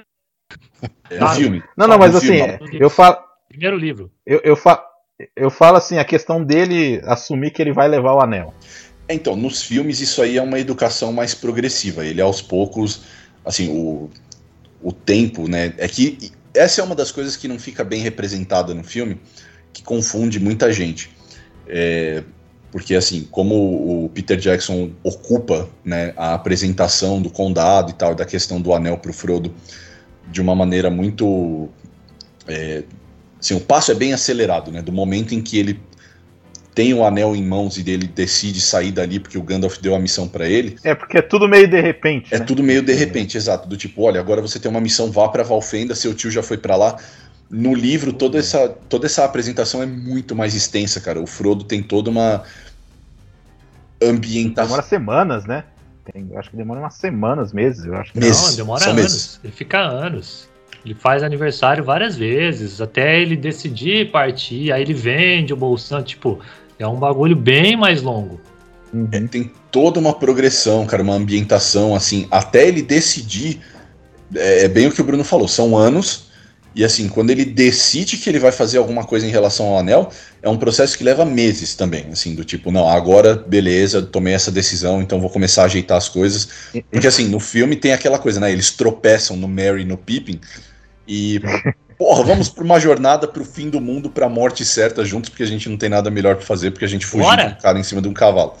É, e, e não, no livro, cara, tem toda uma ambientação, tem toda uma explicação, É. você tem uma noção genealógica de como o Pippin e o Merry eles estão ligados ao Frodo, porque eles são parentes e tudo mais. Então, assim, tem todo um rolê que é muito mais extenso. É, Mas que, de novo, cara, é uma questão assim, no livro de world building, porque dá profundidade à coisa toda.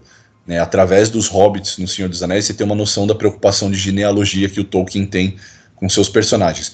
No filme, cara, tá show. Os caras estavam correndo na fazenda, Fechou? É, sim, sim, sim. É, Ah, foda-se. Não, pode ir também, vai, vai. vai. Vambora, tava aqui roubando o milho lá do fazendeiro, vamos pra morte certa no fim do mundo vencer uma guerra épica de milhares de anos, foda-se.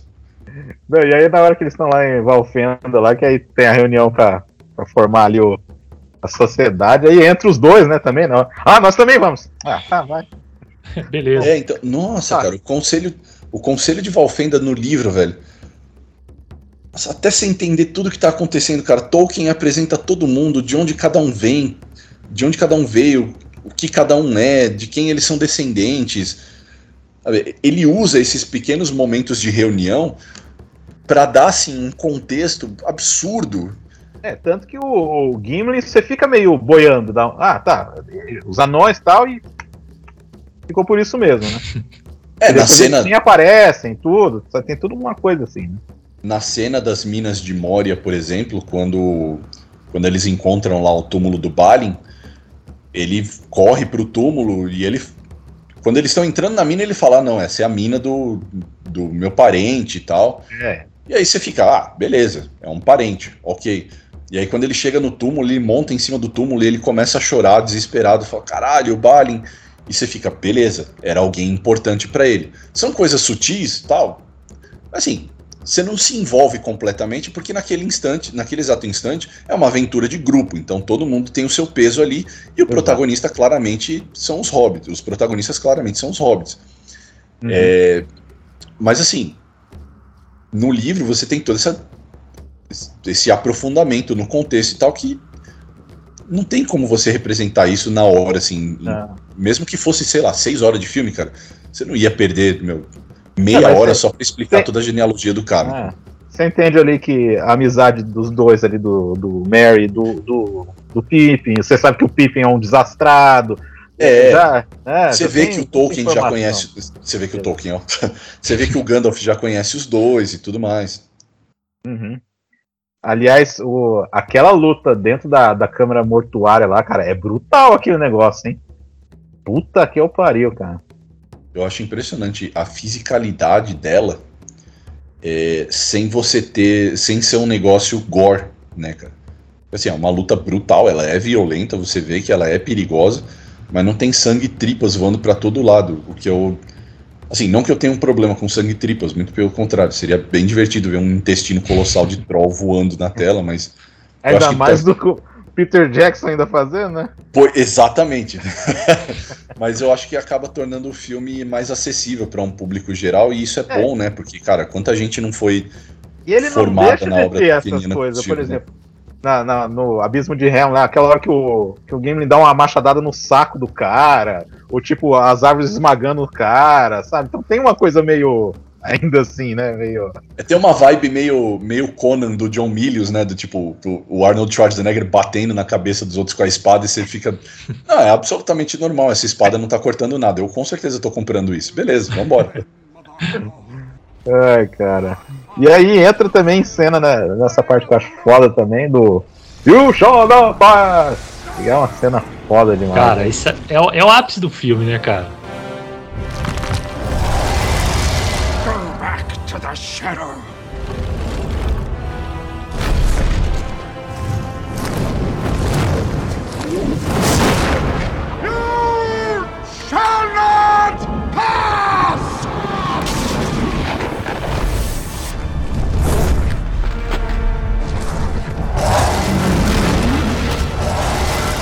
Ele, o filme caminha pra aquela cena, né?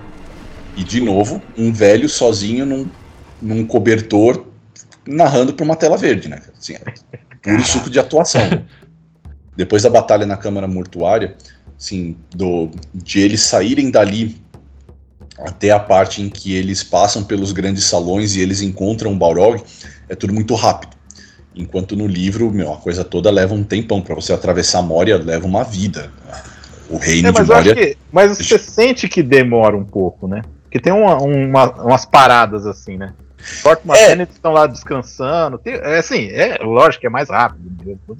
É, não, então, só que você fica com aquela impressão de que foi uma viagem de horas, talvez é. dias, e não semanas.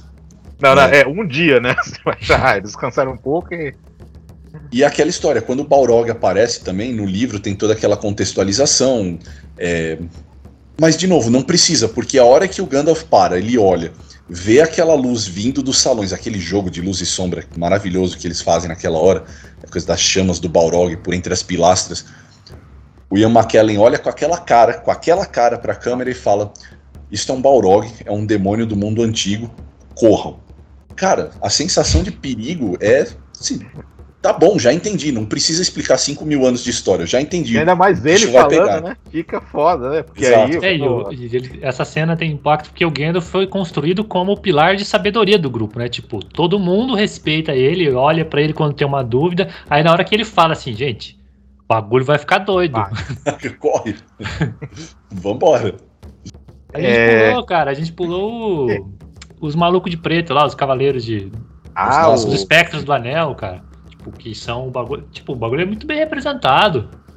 Capuz vazio, aqueles cavalão. Aqueles cavalão preto, da hora, cara. Tipo, é uma presença que impõe, a música É, impõe as cavalgadas. Aquela primeira cena que eles aparecem é horripilante. assim, né? Pousada do pônei lá, né? Isso. E de novo, né, já no. Quando tem aquela cena no. No topo do vento, né? O Weathertop, quando eles estão fazendo aquele acampamento tal, que é quando o Frodo ele é esfaqueado, né? É, ele vê os espectros pela primeira vez, né? Quando ele, ele coloca o anel e ele vê os espectros. E aí você já vê uma influência daquela estética que o Peter Jackson desenvolveu, aquela coisa dos fantasmas, toda aquela maquiagem. É um, aquilo ali, cara, aquilo ali, é, ainda bem que você trouxe isso à tona, Bruno, porque assim, aquela representação dos espectros eu acho foda, porque ela é tanto um trampo digital, tem toda aquela coisa, né, da- dos efeitos em volta e tal, tem todo aquele bagulho, mas os espectros mesmo, aquela cara deles quando eles aparecem, quando ele tá com o anel colocado, é maquiagem, é tudo efeito prático. E é aquela coisa sombria, é aquela coisa deformada, decaída, né, que é, é muito representativa do efeito decadente que o anel provoca sobre os, sobre os seus usuários. E eu achei aquilo um- uma escolha estética do Peter Jackson muito foda para representar é, que aquelas pessoas elas não são, que aqueles seres eles não são só malignos, eles são corrompidos, decadentes, apodrecidos, né, cara? Aquela coisa apodre, acho que a palavra é essa, eles são apodrecidos, eles foram corrompidos a um ponto em que o aspecto físico deles se tornou podre. E isso cara, dá um peso, uma tensão, né, que é muito foda assim para os vilões dessa trama. É, visualmente é forte, né, cara? Ele, ele impõe o, o aquele ser em cena e, tipo, te dá um certo medo. Você fala assim, pô, isso aí é um perigo real. Eu queria meio que fechar esse filme de alguma forma assim, que a gente vai falar do finalzinho aí, que assim, ele te def- ele define muitas coisas, ele te apresenta a sociedade do anel, que aí já é desfeita na primeira parte, né? Isso aí eu acho curioso, cara, porque você fica, não, pô, agora a gente vai acompanhar vendo. Porque é uma quebra de expectativa, né? Pra quem não conhece a obra, ou até pra quem tá lendo pela primeira vez, assim, e não assistiu o filme também, cara. Fala, não, a gente vai acompanhar esses caras. Não, aí logo de cara um já morre, ah, dois, né? Teoricamente dois morrem, né? E que de no- é, é outra escolha é outra escolha bacana do, do Peter Jackson, né? Porque no livro o Boromir ele morre nas duas torres, né? É, nas duas torres no começo. Ele, ele adianta essa morte, que assim, é fantástico, né? O Xambin também atuando pra caralho. Inclusive na versão estendida, cara, é. É por isso que eu falo, cara, assim, é- não é tão acessível. Não, agora é porque tá, já tá em serviço de streaming, né? Agora já dá pra falar. Mas assim, cara, a versão estendida, ela não é só um luxo de cenas a mais. Não, ela não. muda coisas importantes. E eu acho que um dos personagens mais beneficiados das versões estendidas é o Boromir. Você tem um aprofundamento nele, sabe? Ele perde aquela pecha, sabe? De, ah, é um homem fraco e corruptível.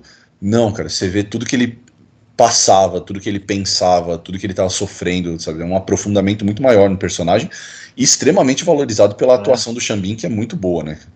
E, e o legal, o, o Rafa, Bruno, que assim, a morte dele ecoa nos outros filmes.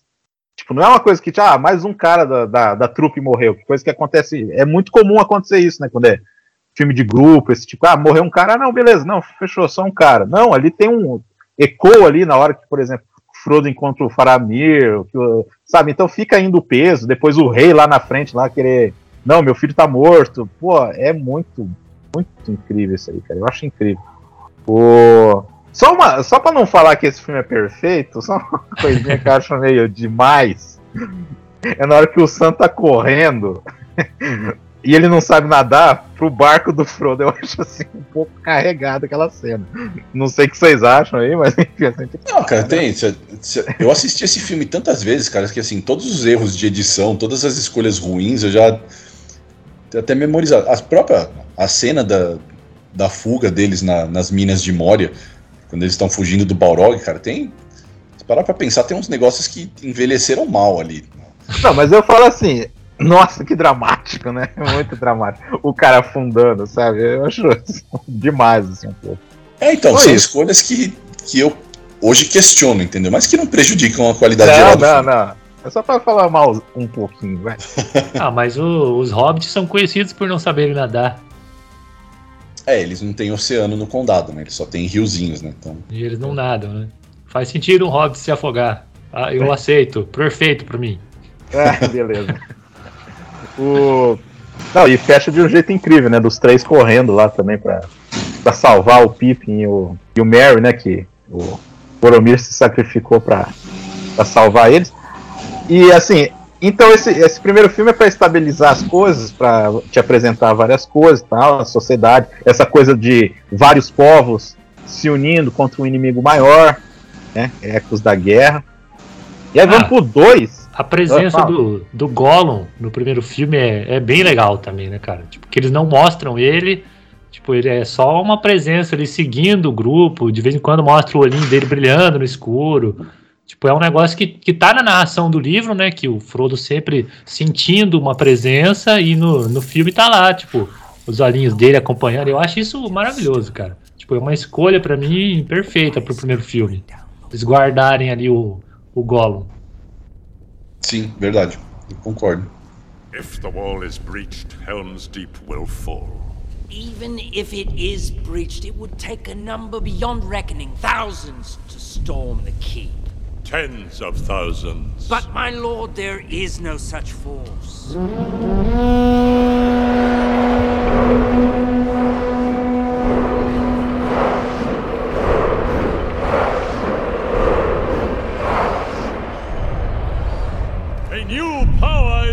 Rising. Its victory is at hand.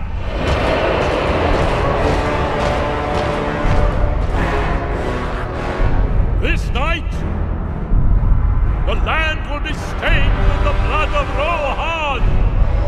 March to Helm's Deep. Leave none alive. To war!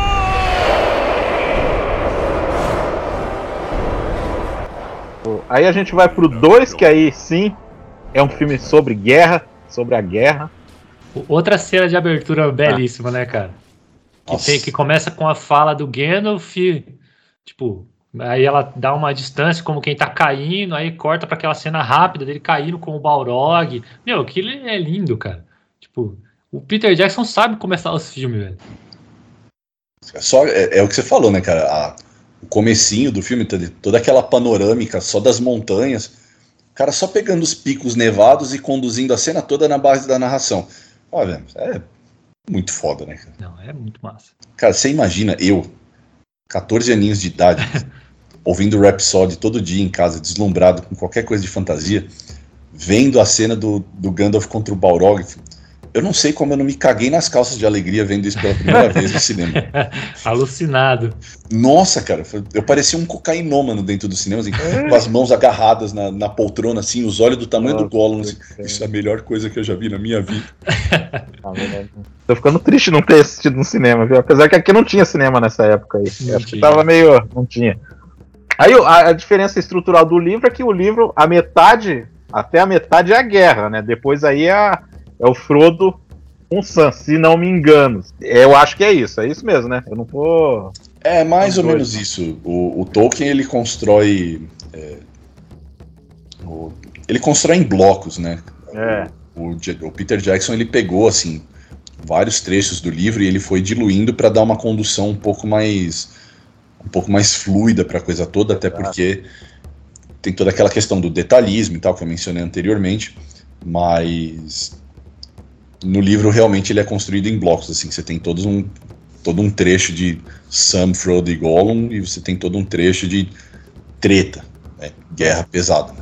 Ó, só, só uns acréscimos aí, o Bernard Hill como Telden. Cara, eu acho ele foda, hein, de rei, hein? Puta que eu pariu.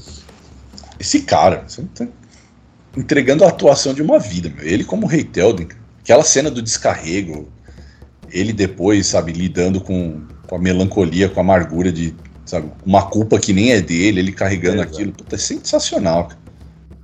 É, realmente é um grande papel dele aí, cara. O cara se compensou, né? Afundou o Titanic e voltou aqui pra salvar aí a galera aí, ó. O- a Miranda Otto também eu gosto bastante dela, ela tem uma cara comum assim, então tipo fica adequada ali pra, pra guerreira que vai surgir ali. Nosso glorioso Carlos Urbano, né? Também. Carlos Urbano. Mais um da É. cena.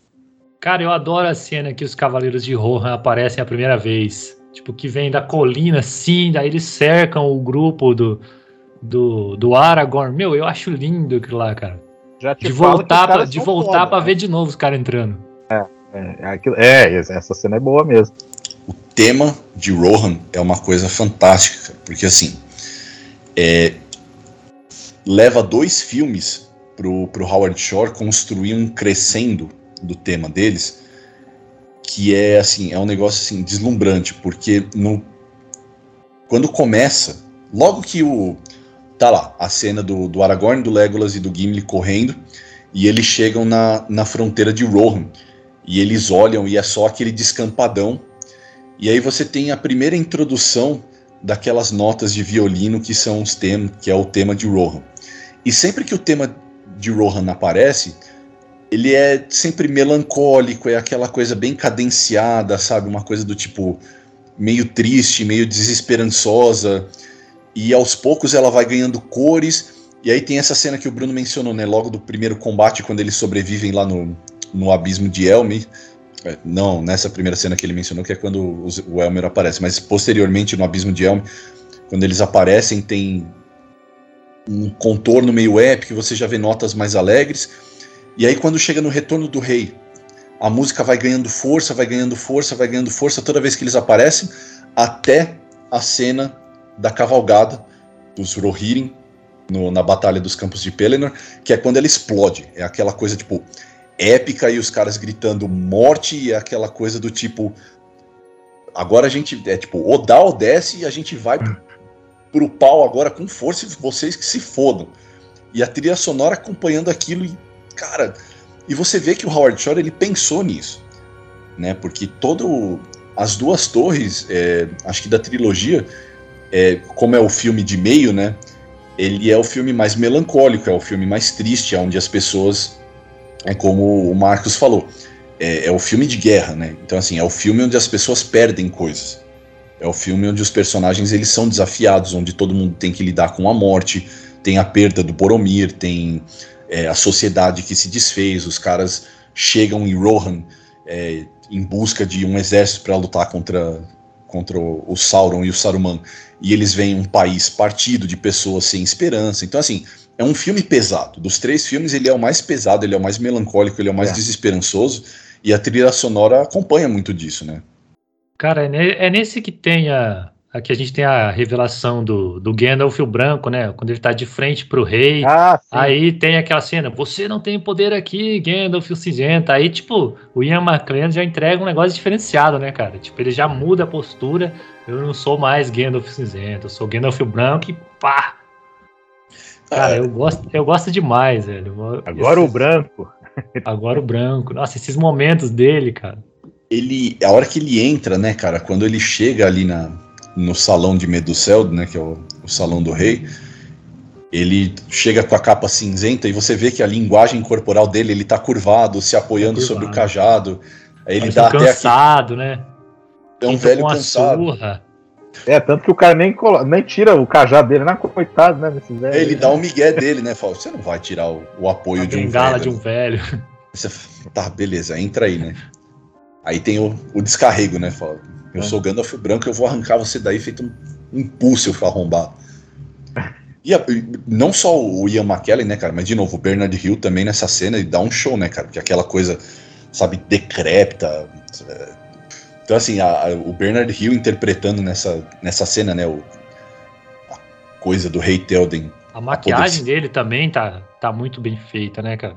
Maquiagem maravilhosa e É, plus. é um, é um grau antes do espectro do anel, né? Tipo, ele tá parecido, mas nem tanto.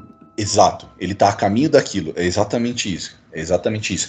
E tem uma coisa muito interessante que você falou isso, quando a gente volta lá naquela cena de apresentação do- da Sociedade do Anel, quando tá tendo a narração dos anéis, quando fala assim, ah, os três anéis dos elfos, os seres mais belos e graciosos, e aí você tem os três que são seres lindos e nobres e tal. Os anões têm aquela coisa tal, eles no salão das montanhas, então tem toda aquela coisa hexagonal, né, bem tétrica que é típica dos anões. E quando aparecem os, os anéis dos homens, são todos homens muito velhos. E assim, uma coisa meio sombria e melancólica, como você falou, um passo antes dos espectros, né? Aquela coisa já meio é, decrépita, decomposta, assim, crepuscular, muito interessante. E aí nessa cena do Telden, também a gente tem que mencionar que, assim, primeiro a escolha do Peter Jackson de sobrepor a voz do Bernard Hill com a voz do Christopher Lee, né? Porque quando, não sei se vocês notam, ah, sim, sim, sim. né? Você nota nessa cena que quando tem um momento ali em que o Bernard, o, o Telden e o Saruman, eles estão falando ao mesmo tempo, são as duas vozes saindo dele, né? E claro, o Christopher Lee também dando um show, né? Toda essa cena é maravilhosa, cara. Toda ela é maravilhosamente bem construída, né? Outra cena que eu acho fantástica, cara, é a discussão do Gollum com o Smeagol, quando ele tá no Ah, lago, putz. que ele Tá discute com ele ó. mesmo. Meu, a forma como ele muda de expressão e ainda ser um, tipo, além do cara tá mudando de expressão ali o tempo todo, tipo, sou mal, sou bom, sou mal, sou bom, ainda tem o negócio de, de ser um CGI, né, cara? Tipo, de uma captação ali. A tecnologia envolvida, tipo, tem uma atuação incrível e um CGI muito doido ali no cara. E ele fica naquela teimando, tipo, não, a gente vai ajudar. Não, gente tem que pegar, cara. Meu, aquilo ali foi o. Pra mim é o ápice do filme. A hora que o, que o Gollum, tipo, meio que ganha a discussão, né? Não, o Smeagol ganha a discussão do Gollum, né? E decide ajudar. Meu, é, é lindo demais, cara. Antes Serkis, eu vou amar ele pra sempre depois disso. É, é- é um nível de esquizofrenia muito alto ali, né?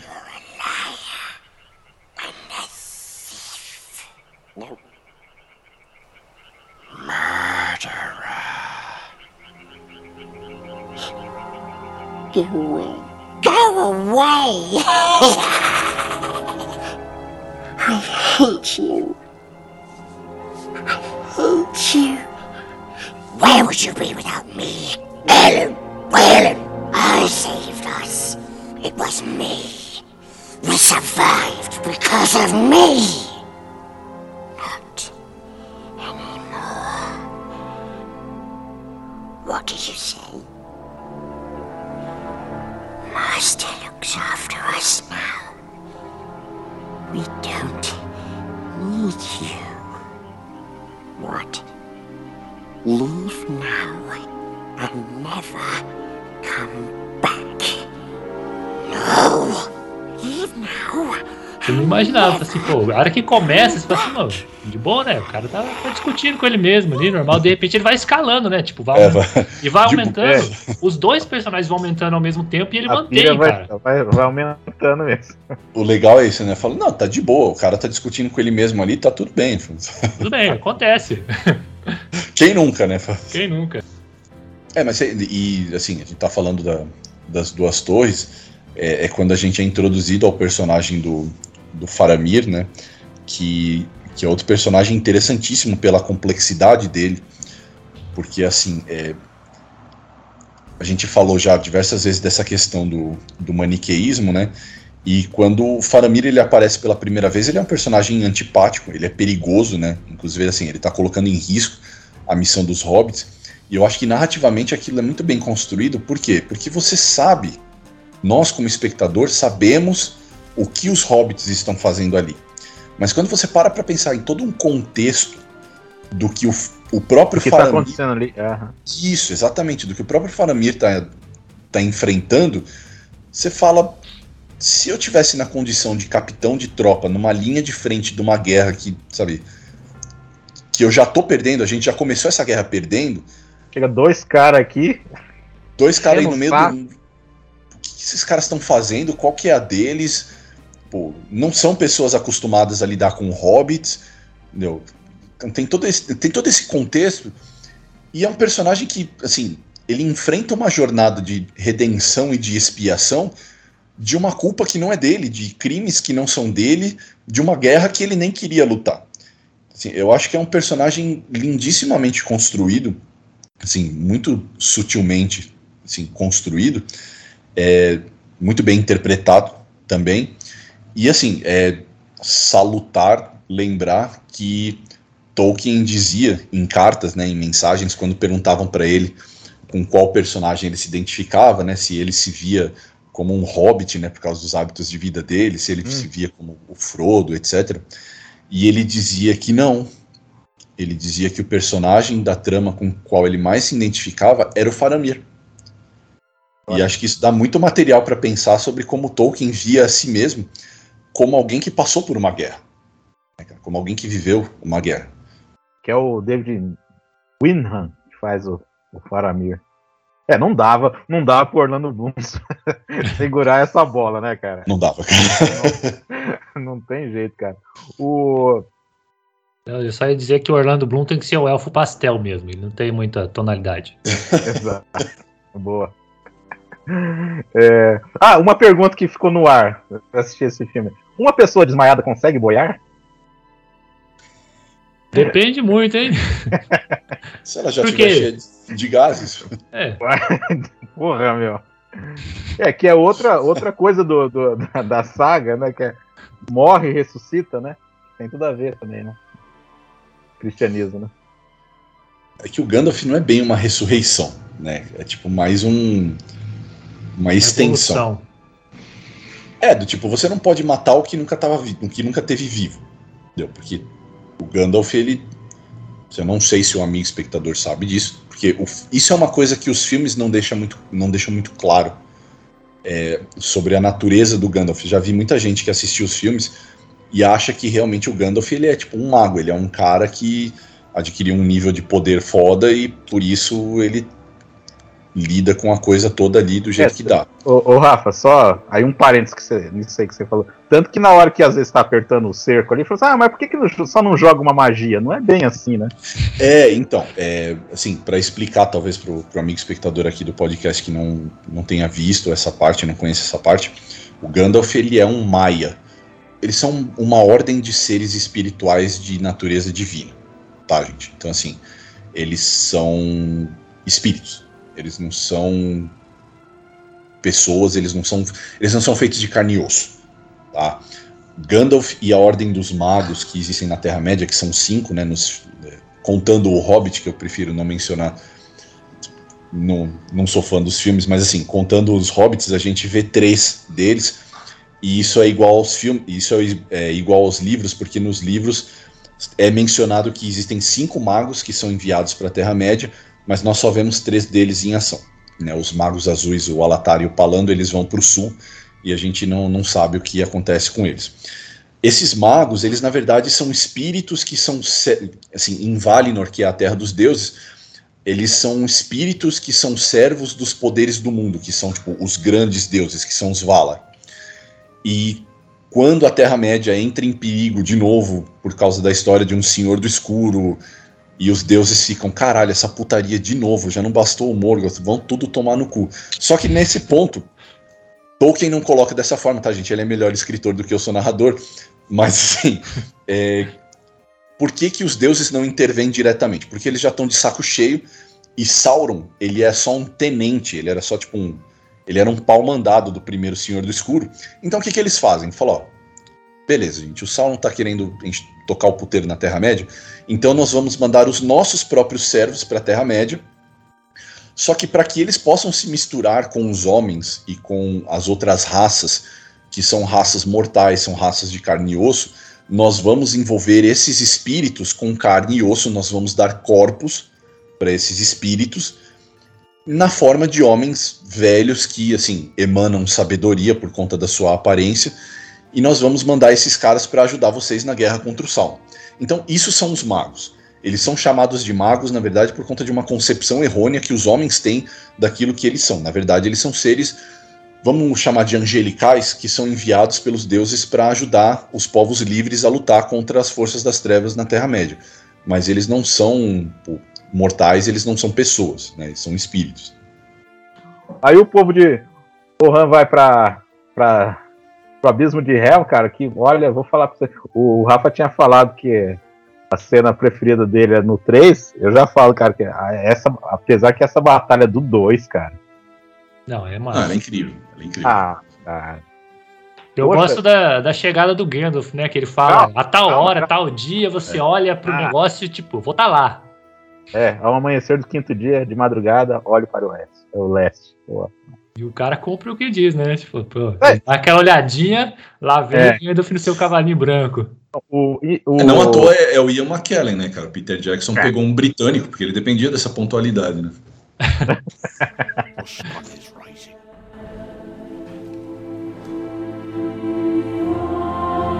Look to my coming at first light on the fifth day. At dawn, look to the east. E Ah, mas assim, é uma, é uma entrada épica, né, cara? Ah, bicho. ó, Acho que é, não tem. Tipo, é uma das de- melhores. Cara, olha, eu vou falar pra você, cara. É uma das minhas entradas preferidas dessa- desse lance da cavalaria chegando no último momento, cara. Porque. E tem todo, tem todo o contexto, né, da, da floresta dos Warren também, que chega pra ajudar eles no fim da batalha, as árvores que andam e tudo mais. É, pra acabar com o Isengard, né? Que também é uma cena ótima também, mas o Abismo de Helm, cara, o que eu acho legal, assim, tem a, a tensão de que vai começar o negócio e tal, e fica aquele, aquela coisa tensa. Ele, você sabe que eles estão em menor número. E o legal, que eu também acho, é que tem a estratégia do inimigo, cara. Isso que eu acho foda, pra deixar bem incrível, assim. De repente tá lá, os caras começam a jogar umas bolas lá, porque tem um ponto fraco ali no, na muralha, né? Putz, E aí vem um sim. cara correndo com uma tocha, cara. Eu acho aquela cena fantástica, cara. Na época em que a gente assistia esses filmes, a gente chamava. A gente chamava aquele orc de orc maratonista, né? Porque é o cara correndo no meio de todo mundo com a tocha, assim. falando- É o orc maratonista ou o orc olímpico. E a gente ficava puto que fala- Porque tem. É uma daquelas coisinhas, né? Que assim, às vezes desafia a, a, a boa vontade do espectador, que é aquela história, né? Até aquele ponto, meu, o Legolas acertou uma flecha, é sempre no meio do olho, o cara derrubando o orc assim, a Eu ia roupa, falar, né, flechas flecha. infinitas, né? O cara Aljava das 300 flechas infinitas, flechas. né? Item necessário para todo jogador de D&D. Só que aí chega lá o orc olímpico, sua tocha desfilando no meio de todo mundo. O cara é literalmente um o cara é literalmente um alvo marcado, velho. Tem uma tocha acesa do lado do cara. Só dá pra ver ele, o cara não tá usando armadura nenhuma. E o Legolas mete duas flechas e não derruba o cara, você fala. "Sim, Garoteou aí, né, Legolas? Toma no cu, né? Ele queria ver o que ia acontecer, cara. Ele falou assim, pô, que da hora, meu. O maluco tá vindo correndo pra cá com uma tocha. Será ele foi impressionado, né? Tá certo. Ele foi Que- impressionado. Quero ver o que vai acontecer. Mas É, mas toda essa cena da batalha, cara, ela, tem, ela carrega uma tensão, né, cara? Tipo, que ela, ela vai se estendendo, você fala assim, pô, não vai dar, não vai dar, o Gandalf não vai chegar, mano. não vai dar, velho. Vai- Os caras os cara vão invadir. Aí E no eu acho que último, assim, a gente até esquece do Gandalf. esquece, cara. Então é um negócio assim. Você acha, ah, meu, mas tá, beleza, eles vão aí dar conta, né? Aí não tá dando conta, daqui a pouco os caras invadem. Bem que você esquece mesmo o Gandalf, principalmente daí de- o cara chega lá e fala assim: não, ó, a gente vai. Você não pode perder a esperança, a gente vai ter que cavalgar uma última vez, que é foda, hein? Puta que pariu. Ride out and meet them. For death and glory. For Rohan. For your people. Yes. Yes. The horn of Helm Hammerhand shall sound in the deep. One last time. Yes!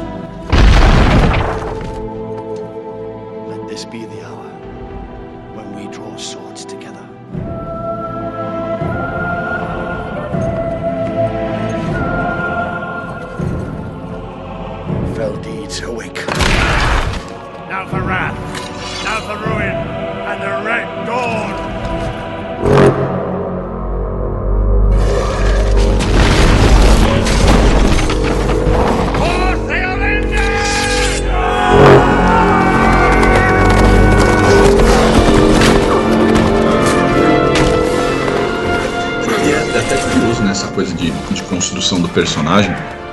A gente fala tanto da importância do Gandalf e tudo mais, mas quando você para pra pensar, ele na hora da treta, ele por inúmeros motivos, né, não por vontade dele só, mas na hora da treta, o cara some assim por uns nacos de tempo gigantesco, né?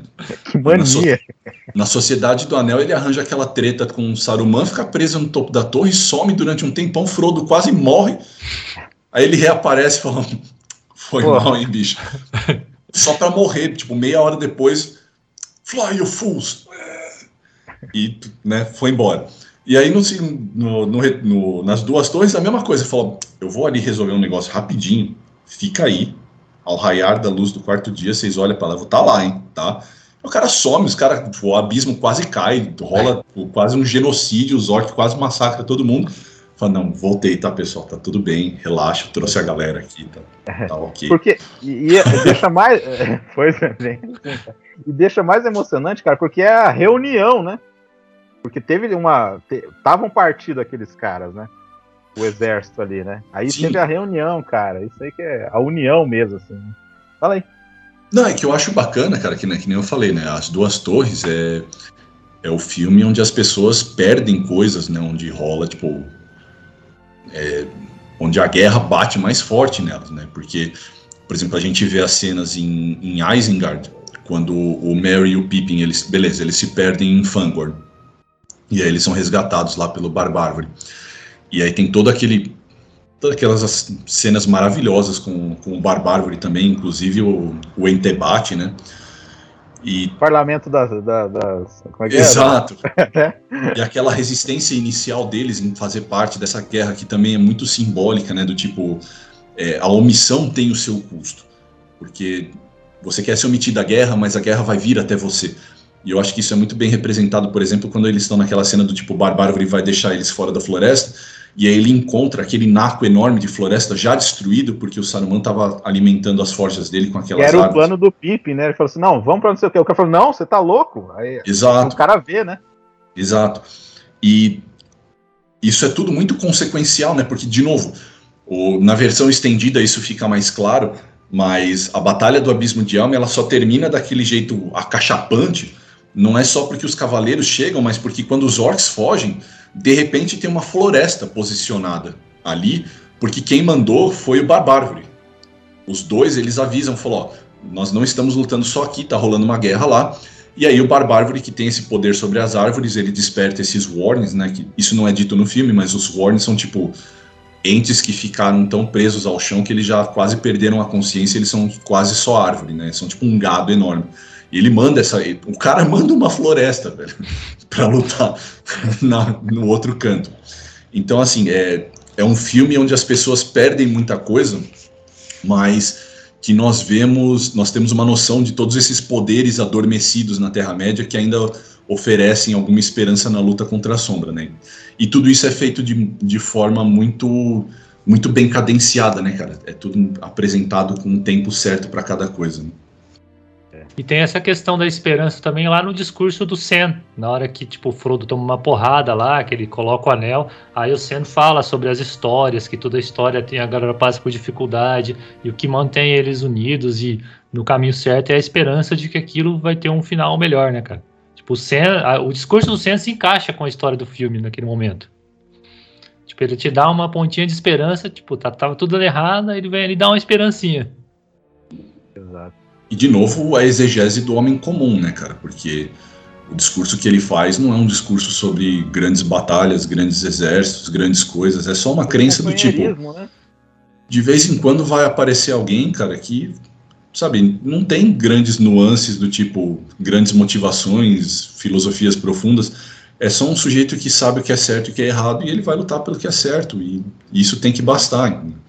Isso é muito bacana, né, cara? Isso, assim, logo depois até tem isso no, nas duas torres que eu acho super bacana também, que é aquela cena em que eles estão fazendo a travessia do, do Pântano dos Mortos, né? Não, cara, é, é antes. É, antes. é no, nas duas torres, né? É, é. Eu já tô. É, que é quando o Nazgûl alado aparece. Tá, tá certo. Eu já tô ficando perdido. É, porque na cena dos Pântanos dos Mortos, é, tem toda essa. Eu acho uma cena muito bacana. Primeiro, porque, de novo, a gente tem outro uso da experiência do Peter Jackson com a coisa do, dos fantasmas, né? Toda aquela coisa do, dos mortos presos nos pântanos e os fantasmas Uhum. aparecendo naquela cena em que o Frodo É cai. meio horripilante aquilo lá, cara. É muito horripilante, cara. Aqueles fantasmas aparecendo na água, vai tomar no cu. Se fosse tipo um filme de terror só com aquilo, ia ser, nossa, muito foda. É, estranho. É Mas tem todo aquele contexto, né, que o Gollum vai falando, olha, rolou uma grande guerra aqui, e você vê, tipo, a presença do mal é tão pungente que os corpos não conseguem nem se decompor, os espíritos não conseguem nem encontrar paz, eles ficam presos aqui. É, e assim, você vai tendo esse crescendo no filme, né, do tipo, cara, a guerra é uma merda. A guerra nesse mundo não é só um lance do tipo, as pessoas vão se matar e beleza, alguém vai vencer. Não, cara, as consequências de- duram eras, velho. Os espíritos não têm paz. Então, quando o Sam ele faz esse discurso do tipo, não, a gente luta porque a gente consegue discernir o que é certo do que é errado, você tá vendo a visão de um cara que é um simplório, é um jardineiro, é o, tipo, o homem mais comum da trama toda, dizendo que o fato de você conseguir discernir o que é certo do que é errado tem que ser o bastante para você impedir guerras como essas guerras épicas que têm consequências milenares. entendeu? É meio que ele fala, né? É o que a gente pode fazer, né? E é o que. É o que tem para hoje. Né? Bota É. um cropped aí, reage, vamos. Aliás, o pessoal fala brincando, né? né, Até lá no Trailer Honesto, né? Que é um, é um povo que gosta de pegar caronas, né? Inclusive, no- inclusive hobbits carregando hobbits, né? Carregado por água. Mas também do tanto que os caras fumam, né, cara? Eles não tem como ter muita saúde pra ficar andando. Cara, eu gosto muito da versão estendida. Depois que termina a batalha lá contra o Sauron, Saruman, tipo, o Pipe e o cara lá, eles encontram a ervinha lá na, na dispensa e fuma de boa. Aí, E eu, eu acho sensacional essa zona nebulosa, né? Tipo, a gente não quer falar o que é essa erva, mas, enfim, fica meio subentendido porque talvez também não seja, entendeu? ah, mas eles fumam, fica alegrinho ali. Não, Às vezes eles estão só relaxando, você não sabe, não É. tem nada a ver com a erva. Outra parte que eu acho engraçada é o Pippin reclamando. Ué, mas e o segundo café da manhã, né? e o lanchinho das 11. Depois tem um lanchinho das 11 ainda depois. Como alguém que faz seis refeições por dia, eu me identifico muito com os hobbits. viu? É o, melhor, é o melhor tipo de cultura são a dos hobbits. Os caras fazem um monte de refeição, eles adoram dar e ganhar presente. Eles dormem bastante, eles vivem né, plantando, cara. Quer vida melhor do que essa? Mas vamos, vamos pro 3, ó, fechando o 2, então, cara. Aquela cena final lá com, com o Gandalf lá é pra mim, uma das coisas mais lindas que eu já vi num filme. Não, mas Os caras de, os cara descendo que nem um enxame a colina, é. né, cara? E aquele plano de lado, assim, os caras pulando pelo, ex- com os cavalos, assim, no exército, assim, né? As Amazonas, né, que a gente descobriu gra- graças ao Rafael aí, cara. Deixa mais lindo ainda. Você. Gandalf, ele conjurando aquela luz vindo de fundo, né? Aquela coisa do. E a, música vai acompanhando, né? Tipo... Essa é uma cena que eu fico revendo toda hora. assim. Não, é maravilhosa. É maravilhosa mesmo.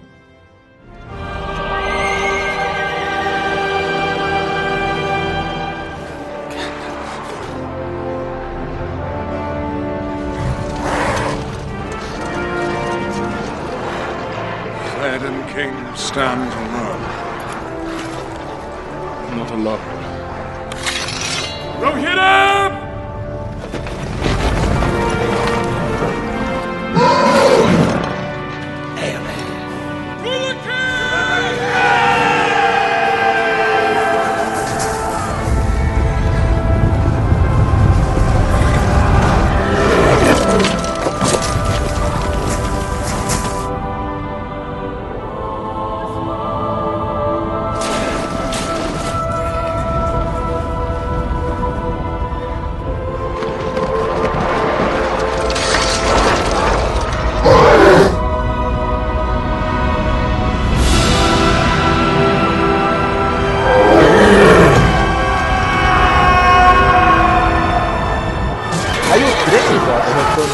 Gente pode falar então do, do Aragorn, cara. Que olha, eu vou falar você, o Viggo Mortensen, assim, cara, o Viggo Mortensen é um dos maiores heróis do cinema aí, cara. Que, pelo menos do século XXI aí, a gente pode achar aí, cara.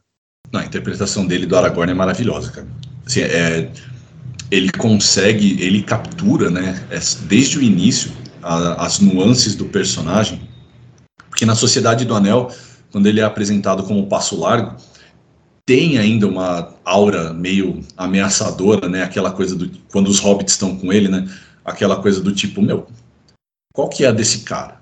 Meu, o que, que ele quer com a gente? A gente pode O confiar. Ronin, né, o, Rafa? Parece o Ronin. É, é, é um lance meio Ronin. E aí, tipo, lá no Weathertop, quando tem toda aquela cena lá contra os, contra os Nazgûl, que é a primeira vez que a gente aprende o quão foda ele é como espadachim, né? Você falou da coisa do Ronin, né? A gente aprende, tipo, beleza, esse cara não é tipo um jagunço com uma espada, ele sabe o que ele tá fazendo.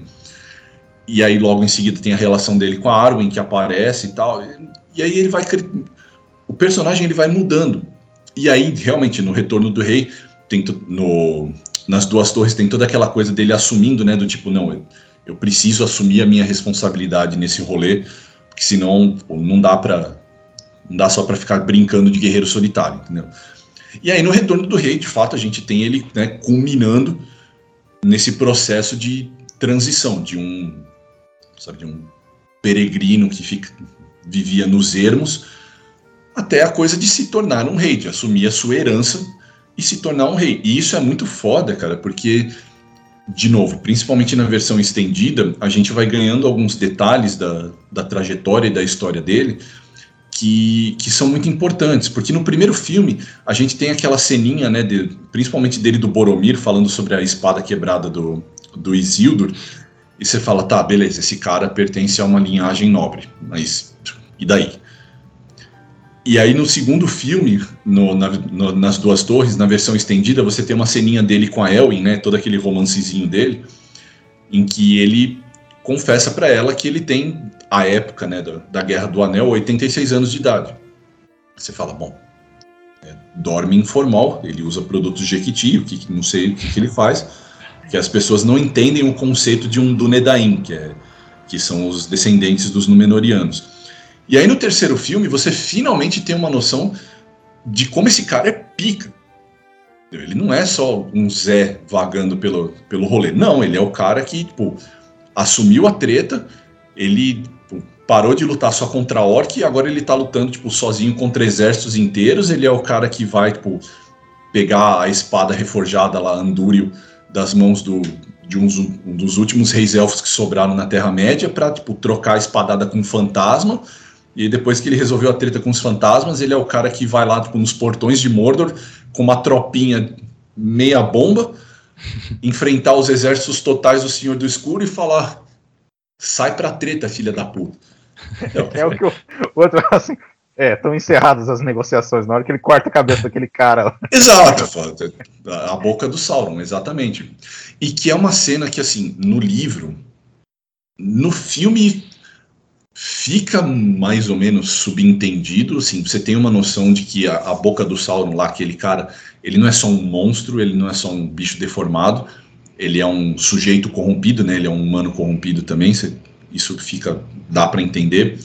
Mas assim, no livro é interessante porque assim, a boca do Sauron é, também tem o seu background e ele é da mesma origem do Aragorn, só que ele cedeu à corrupção completa né? e ele se tornou aquilo. Cara, sabe o que, que eu tava vendo?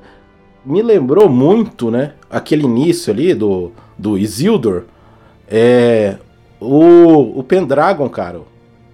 Eu, eu lembrei demais aquilo lá. Aliás, é uma coisa que a gente não tá, não tá falando aqui, por exemplo. É, a Excalibur, o lago, acha no lago, o cara morre no lago, sabe? No caso, o anel, né? Que referência aos Nibelungos. Então, é, a gente tá esquecendo de falar dessas várias referências a várias culturas, da nórdica, da, da cultura da Finlândia, né?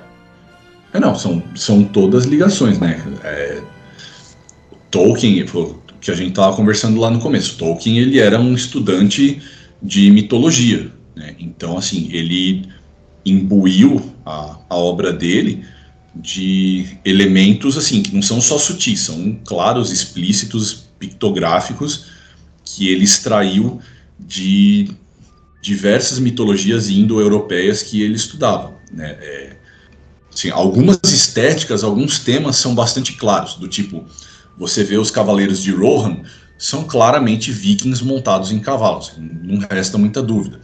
É, Gondor, Minas Tirith, tem muitos elementos de assim, estética egípcia e fenícia ali também. Você tem, por exemplo, na, na estética dos elfos, você tem muita coisa de mitologia finlandesa, o, o próprio idioma élfico, né, o, os dois, né, as duas variações, o Quenya, que é o alto élfico, e o Sindarin, que é o idioma dos elfos cinzentos, ele é assim, vastamente extraído do idioma finlandês e você tem muitas coisas na história que são baseadas no Kalevala, que é o mito de criação da, da Finlândia.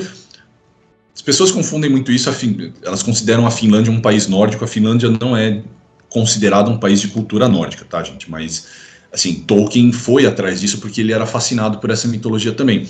O próprio Um Anel, o, o Anel, ele é muito baseado na mitologia germânica, né? Tanto o Anel do Nibelungo, que é o famoso mito, quanto também no Anel de Gigi, que era o, o mito grego, né? Então, assim, Tolkien enfiou ali no meio um monte de mitologias e um monte de estéticas relacionadas a essa mitologia. E eu acho muito bacana que o Peter Jackson conseguiu trazer isso pro, pro filme. Então, quando, por exemplo, tem toda aquela cena do, do Gollum, toda aquela aquela decadência, né, aquela impressão que o Andy Serkis vai dando, que, que é maravilhosa, é muito essa compreensão do símbolo, daquilo que eles estão fazendo, do tipo, não é só uma pessoinha de carne e osso que está se tornando um monstrinho. Tem todo um significado isso, tem todo um mito por trás dessa questão que é representado, muito bem representado e por isso eu falo, né, que as, as versões estendidas deveriam ser as únicas versões, porque senão nós perderíamos isso, né? Não, uma coisa, cara, que me deixava fudido quando eu assisti o Retorno do Rei, que eu achava que era um erro do filme, da, da versão original, é que não tem a morte do Sauron, cara. Cara, isso é, é uma perda foda. Isso não realmente é uma perda foda. Como explicar isso? Como? O cara foi vilão no primeiro, foi vilão no segundo. Não, no terceiro não aparece. Sabe, é uma coisa que eu não entendo, cara. Não entendo. Um Fora que toda a, a, cena de bastidores, a questão de bastidores envolvendo essa cena é maravilhosa, né, cara? Vocês estão ligados da, da coisa da facada, né? Da, primeira, da guerra, né? Que o cara não respira, né? Quando leva uma facada, né? Isso, exatamente, né? Que o, o Peter Jackson virou e falou: Não, você vai levar uma facada do cara e tal, então eu quero que você, sabe, grite, mostre que você tá morrendo. E aí o Christopher Lee virou pro Peter Jackson, falou: Peter, você sabe que som que um homem faz quando ele leva uma facada nas costas? Eu sei. Aí ele ficou. Não, porque a pessoa fica em choque, ela fica surpresa e ela para de respirar por um instante. Não é tipo explícito, sabe? Aquela coisa. Não é um espetáculo. É bem diferente disso que você está falando. E aí o Peter Jackson falou: eu nunca conversei com ninguém que tenha falado com tamanha propriedade sobre homens sendo esfaqueados, então eu acho melhor só seguir o que você está dizendo. com aquela voz, né? com aquela voz, imagina, cara. Você não fala para um ex-militar que interpretou Drácula o que, que ele tem que fazer ou deixar de fazer quanto à questão de ser esfaqueado ou não. Então você vai embora. Qualquer, qualquer coisa que o Christopher Lee diz é sim, senhor. Exato, cara. Você só Não fica vai quieto. queimar com o cara.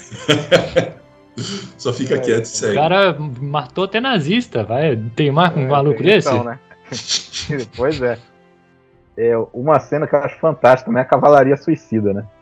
O cara manda. Que é aquela coisa, né? Do rei decadente, o rei. Que na verdade ele não é só um regente, né? Que o cara tá comendo, aquele negócio do cara ser o glutão ali. Ah, canta uma coisa aí pra mim. Aí ele canta e aí intercala com a, com a cena deles correndo pra, pra morte ali, cara. Eu acho fantástico lá também. Que agora, lembrando, é outra canção de fato, né? Aliás, É, eu lembro muito dessa. Quando o Bruno falou, eu lembrei muito dessa daí. que é, maravilhosamente bem interpretado pelo Billy Boyd também, né, cara? E a Cara. montagem de cena é bonita, né, cara? Que ele vai contrapondo a canção com a batalha. É Aquela coisa, nossa, é triste, hein? Os caras. Ah. E, né, e- e e o que é pior, né, cara? Não é nem batalha, né? É só os caras cavalgando em direção A morte. à morte. Puta, Qual cara, que é? E que cena que é que, o, que eu também acho linda, cara? Na hora que o, que o Gandalf também tá correndo com o cavalo assim, ele. É logo depois da, da primeira invasão a- aos Gilead, quando eles perdem a cidade pela primeira ah, vez. sim, aí os caras estão recuando pra, pra cidade principal, né? Exato. É. E aí o Gandalf vai lá. E aí depois o, o Denethor, né, o, o regente, manda os caras voltarem. Você fala, não, velho, o que você tá fazendo? Caramba. Que é, que é um outro personagem, cara. É um outro personagem que perde um pouco na, na adaptação, porque ele, ele sofre mais ou menos do mesmo problema do Boromir, né?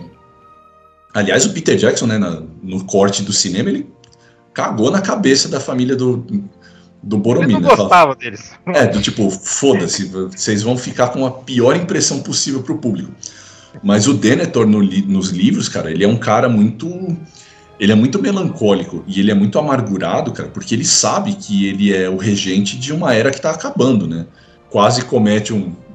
o assassina, um infanticídio do próprio filho.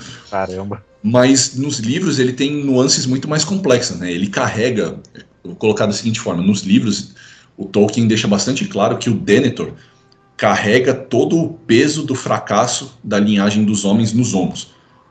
Tipo, ele sente que ele carrega um- uma culpa histórica que não é dele. Então, quando chega no final ali da batalha de Pelennor, que o Denethor acaba indo pro vinagre, né? ele faz aquele momento cosplay tocha humana, né? Que cai queimando ali do penhasco. Do tipo. É uma coisa que no filme não deixa tão claro porque era só um personagem meio cuzão morrendo. Mas o, o Denethor ele é muito complexo, né? Nossa, esse filme já tem 4 horas e, e 20 pra contar a história do cara. É aquelas coisas, cara, não tem como, né? Não tem como. Cara, eu gosto Ah. muito da chegada do Gandalf na cidade, que é uma cena que se estende, a cavalgada dele, sabe? Tipo, ele vai, ele roda, aí dá mais uma volta, e dá mais uma volta, e fala assim, pô, mano, esse bagulho é muito grande. Tipo, e ele É. encaixa perfeitamente com a descrição É. da cidade. Aliás- é uma cidade gigantesca. É. Aliás, ele faz todo um, um negócio pra unir os caras na, na marra, né? Porque ele que manda o, o Pippin lá acender lá o farol, que eu acho fantástico aquela cena também lá. Na marra, não, só- eles estão pedindo ajuda, não tá pedindo ajuda nada, né? Forçou ali a barra. Que é outra coisa que não fica clara no filme, né, cara? Porque é, a gente vê os três anéis dos elfos em ação. Só que de uma maneira que não é explícita no filme, né? O primeiro anel que a gente vê em ação é o Vilya, que é o anel da água, que é o Elrond que tem. Porque o anel da água, ele é dito que ele tem propriedades é, de cura, né? E o Elrond ele é famoso na Terra-média inteira como o maior curandeiro da Terra-média. Da Terra-média. A Galadriel a gente vê porque na cena do tanto no corte do cinema quanto na versão estendida, ela mostra o anel dela pro Frodo, né? E ela fala, ó, esse aqui é o Nene, é o anel de diamante. E aí tem até aquela cena muito bonita, né, que ela fala, ser um portador do anel é estar sozinho sempre. E no caso do, do Nenya, aquilo é mais verdade, porque o Nenya ele tem a propriedade de preservar as coisas. Então, assim, elas duram muito tempo, mas é uma coisa meio melancólica, porque o resto do mundo inteiro está morrendo ao redor dali, e só aquilo está preservado e vivo. E o Gandalf, ele tem o último dos Três Anéis, que é o Narya, que é o Anel do Fogo, que foi dado a ele por um rei dos elfos também, o rei dos portos cinzentos, o Círdan, que inclusive deve aparecer, aliás, deve aparecer não, já apareceu nos trailers do, da série da, da HBO, Os Anéis de Poder. Uhum. O Círdan, ele é o elfo que ele herda o, o Anel de Fogo. E o Anel de Fogo, ele é dito que ele tem a propriedade de acender o fogo nas almas dos homens. Então, assim, é uma maneira de interpretar que é, ele inspira e ele motiva as pessoas a fazer coisas que elas normalmente não fariam porque o espírito delas está quebrado e tudo mais. Então, assim, o Gandalf ele é um grande motivador, ele carrega aquela batalha nas costas, muito porque ele tem o poder do, desse anel ao lado dele. E isso faz toda a diferença, né, cara? Porque é o que você falou, ele é o cara que está correndo de um lado para o outro, meu, todo mundo para a muralha, vamos lá, motivação, é, Eu acho ânimo. que esse filme ele não corre, não, né? Esse filme ele tá. Ele que é ação, né? Ele não dá aqueles migué que ele deu nos outros dois. né? Dessa Não, é o ele único tá filme. é o único filme que ele aparece mesmo, né? Ali, ele- nesse filme, ele tá como realmente o general, né? Ele comanda a batalha. O, ah, uma coisa que eu. Ó, isso eu acho que na versão editada ficou melhor. Na hora que o, o, o Aragorn chega com o exército dos fantasmas lá. Porque na, na edição, na, na versão estendida, ele tem lá o, conflito lá, né? Ele né, derrota lá o, o cara lá, aí, as, aí fica aquele negócio. Depois ele ah, cai aquelas caveiras lá, eles escapam, aí ele fica lá chorando. Aí vem o fantasma e fala: O que, que você quer então? Um negócio assim, não é? A versão estendida, né? Aí, na versão editada, é, não tem aquela parte que eles estão esperando os navios chegarem para eles atacarem. Aí vem o exército. Eu acho que na, na versão editada, essa cena te deixa uma surpresa a mais. Que eu não sei o que vocês acham. Vocês entenderam o que eu falei? Eu entendi, vocês não cara. lembram. É que eu acho que na, na, na versão estendida. é, Sabe, tipo, parece que a, a, a cena que ele pula do navio e corre com os caras, parece que é quase a mesma que tinha acontecido anteriormente. Então eu entendi por que, que ele cortou aquela primeira. Porque na segunda tem mais impacto, eu acho. Pô, ele tá chegando lá, é isso que eu tô falando. Não, sim, isso é verdade, cara. Eu acho que é, na versão editada, ela de fato ela é mais impactante, porque você realmente não está esperando por aquilo. Mas eu acho que na versão estendida, o- o contexto é, ele é mais importante, né? Principalmente depois que a batalha já acabou, que tem aquela cena do tipo é, cumpra a sua fez, É. isso, a gente já fez a nossa parte, a gente prometeu isso pra você, liberte a gente do nosso juramento. E tem aquela, aquela coisa do Gimli, né, que, que acho que é um dos personagens mais alterados em- na relação da sociedade, né, na relação livro-filme. No filme ele serve meio que como um alívio cômico É. e tal. Tem muita gente que não gostou disso. E assim, Ah, no caso do, tenho- Cara, no caso do Gimli, é uma coisa que, assim, eu não tiro a razão dessas pessoas, porque realmente o Peter Jackson pegou o Gimli meio pra Cristo. entendeu? Então. Tá. Mas, nesse caso específico, o Gimli vira pra ele e fala: Meu, com esses caras. Usar. Oh, Nossa, cara, a gente vai lá pros portões de Mordor, a gente vai passar a rola no Sauron, velho. Leva esses caras. E aí o Aragorn, né, mantém a palavra dele, e isso é uma coisa muito importante, cara, assim, é, parece aleatório, mas assim, e muito da magia no universo do Tolkien se manifesta através da palavra, aquela coisa do verbo que eu falei lá no começo, na coisa cristã e tudo mais. Então assim, palavras têm poder no universo de Tolkien. Elas têm muito poder. E aquela cena é uma cena, eu acho, assim, sutilmente brilhante, porque ela diz muito sobre quem tá assistindo. Porque aqui tem essa coisa do tipo, porra, o cara conseguiu um exército de fantasmas sob comando dele. Realmente, se ele tivesse, se ele, obede- se ele falasse, não, Gimli, você tem razão, vamos ser pragmáticos e pegar essa força mágica de fantasmas guerreiros e levar elas para enrabar o Sauron, é a decisão mais lógica, mas ela não é a mais moral. E no caso do universo de Tolkien, isso é muito importante, por quê? Porque aqueles caras se tornaram fantasmas porque eles traíram um juramento. Exato. E se o Aragorn tivesse dito, não, vocês vêm com a gente para resolver essa treta, depois eu Ele que liberto vocês." teria, ele que teria. Exato. Então, assim, é uma. Por isso que eu falo que essa. No, no caso, assim, na edição editada, edição editada, ó. na, vers... na versão editada, é, a cena da aparição dos fantasmas ela é mais impactante, mas na versão estendida ela ganha mais contexto por causa desse tipo de coisa. Porque você vê que a decisão que o Aragorn tem, é, que ele toma, tem um peso muito maior. Do tipo, não, eu preciso libertar esses caras nesse exato instante, porque se tudo der certo e eu me tornar rei, eu preciso romper com o ciclo que os meus ancestrais estavam mantendo até agora. Então vamos falar da batalha final aí, né? Duas coisas faltam pra gente falar. Batalha final. Batalha final. Cara, eu gosto muito do discurso do rei lá. A hora que os Cavaleiros de Rohan chega, aí o rei faz aquele discurso emocionado lá. O discurso do Telden antes da cavalgada. Que o cara vai falando e a música vai. Tipo, ele vai subindo o tom do discurso e a música vai subindo junto. Tipo, eles vão, eles vão escalando ao mesmo tempo. Escalando, escalando. Daí na hora, na hora que ele fala cavalgaremos para a morte, a galera começa a gritar morte, morte, morte. Aí a música estoura e eles morte. correm em direção ao exército. Cara, é, para mim é a melhor cena de batalha da história do cinema. Tipo, esse momento que os caras é, saem correndo, é. gritando morte e a música é. estoura. E, e foi ideia dele, né? Bater nas espadas, né? Foi do Bernard Hill que teve essa ideia. É fantástico lá, cara. Não, toda a composição dessa cena, né, cara? A, a descrição. Isso é uma coisa que eu acho fantástica, cara. Porque assim, o Peter Jackson, ele realmente adaptou, quase que transpôs algumas cenas do livro pro filme.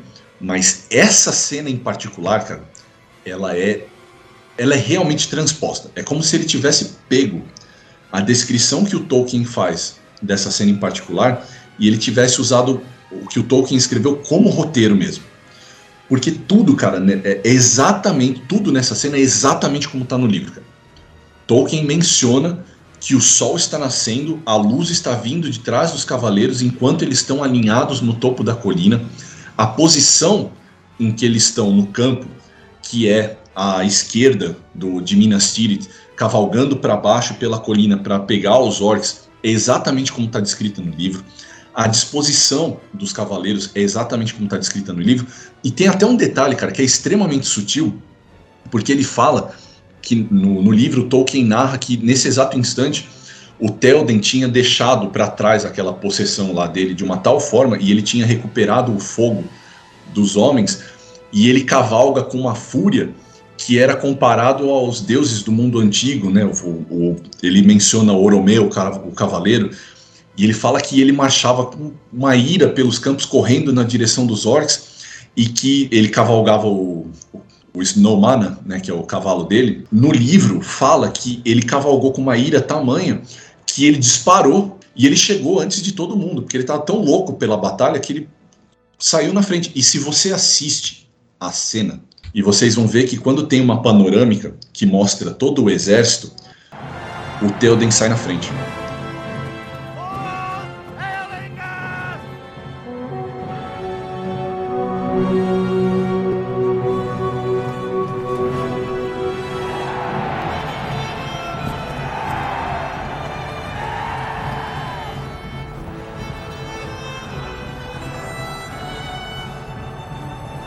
Sem medo da morte mesmo.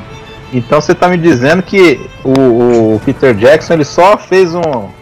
Só fez uma cópia ali e colocou no roteiro e falou, ó, escrevi isso aqui, ó. Cara, foi um lance desse tipo mesmo. Do, foi ele falou, ó, gente, a cena de hoje é esta página. Tá aqui.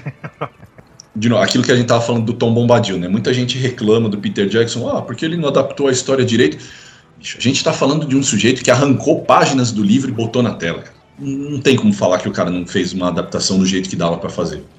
Com toda a dignidade que dava para fazer. Não, de, eu acho que de filmes que adaptam livros, cara, não tem um que se iguale a Senhor dos Anéis de fidelidade. Não, porque às vezes você precisa que o, o, cineasta melhore o livro, né? Por exemplo, o que o Stanley Kubrick fazia com os livros do, do Stephen King. O, o filme iluminado é muito melhor do que o livro iluminado. Não é o caso do Peter Jackson com o Tolkien, cara. Ele pegou o livro e falou: não, a gente vai adaptar isso aqui do jeito que é, porque isso aqui é fantástico, então vamos embora. É, tipo, a briga inicial começou porque os caras queriam cortar tudo e fazer um filme, né? Volta isso aí, né? Pô. Exato, cara. Você pensa o que a gente ia perder se tivesse sido um filme só? Nossa. Não, teria fracassado, cara. teria fracassado bonito com um filme só. Ah, ia ser uma versão filmada do, do desenho do Bakshi lá, que nem é um desenho ruim, cara, é só que não, não dá conta, né? Cara, eu gosto muito da mulher que mata o. Cara, como é que ela chama? Elwin, A Elwin, quando ela mata o cara lá. com a ajuda do Mary, né? E ela mata Tipo, o rei dos bruxos. Que o tempo todo eles constroem o negócio falando assim, nenhum homem pode matá-lo, nenhum homem pode matá-lo. Aí, tipo, na hora que tipo, ela tira o capacete, mas eu não sou um homem, cara. E mete a espadada na, no, no crânio do. No crânio, não, nem tinha um crânio, né? Na boca do cara. Naquele buraco ali. Aquele buraco que ele tinha na cabeça ali.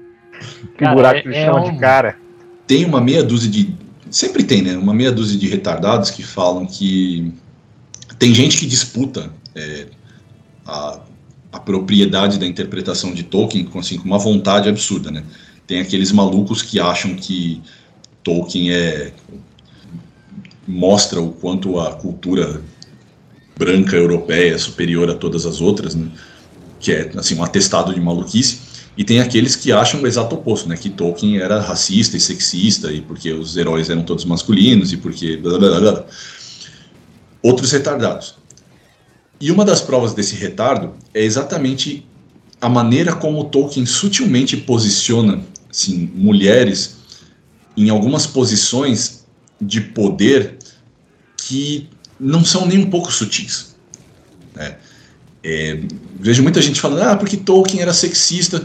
Gente, lembra que eu falei sobre a alegoria da guerra? Não é o fato de, o fato de que são todos homens indo para a guerra, é porque ele lutou numa guerra e adivinha só, só tinha homens nela. Quando ele coloca essas mulheres nessas posições de poder, do tipo, a Elwin é a personagem que mata o tenente mais poderoso do Sauron. Quando ela dá essa espadada na cabeça do Rei dos Bruxos, ela não tá matando qualquer um. Ela tá matando o cara que, inclusive na versão estendida, isso é muito importante lembrar, na versão estendida é o cara que bota o Gandalf no chão. Porque tem Ah. toda aquela tem toda aquela cena em que o Rei dos Bruxos chega em Minas Tirith e ele encontra o Gandalf com o Pippin, né, no- na, na garupa do, do Shadowfax, e ele fala que a guerra acabou e ele puxa a espadona de fogo dele lá e ele quebra o cajado do Gandalf. É o cara que bota o Gandalf no chão. Cara, é uma mulher que tá matando o capitão mais poderoso do cara. Isso não é pouca bosta. E aí você tem vários outros detalhes, como por exemplo, Galadriel. Não sei se isso fica claro bastante no filme, eu acho que deveria ficar, mas naquele exato instante, na Terra-média, tirando o Sauron, a Galadriel é a criatura mais poderosa. É uma mulher. Sem a Galadriel na Terra-média, o Sauron já ia ter meu, tomado aquela porra toda fazia tempo.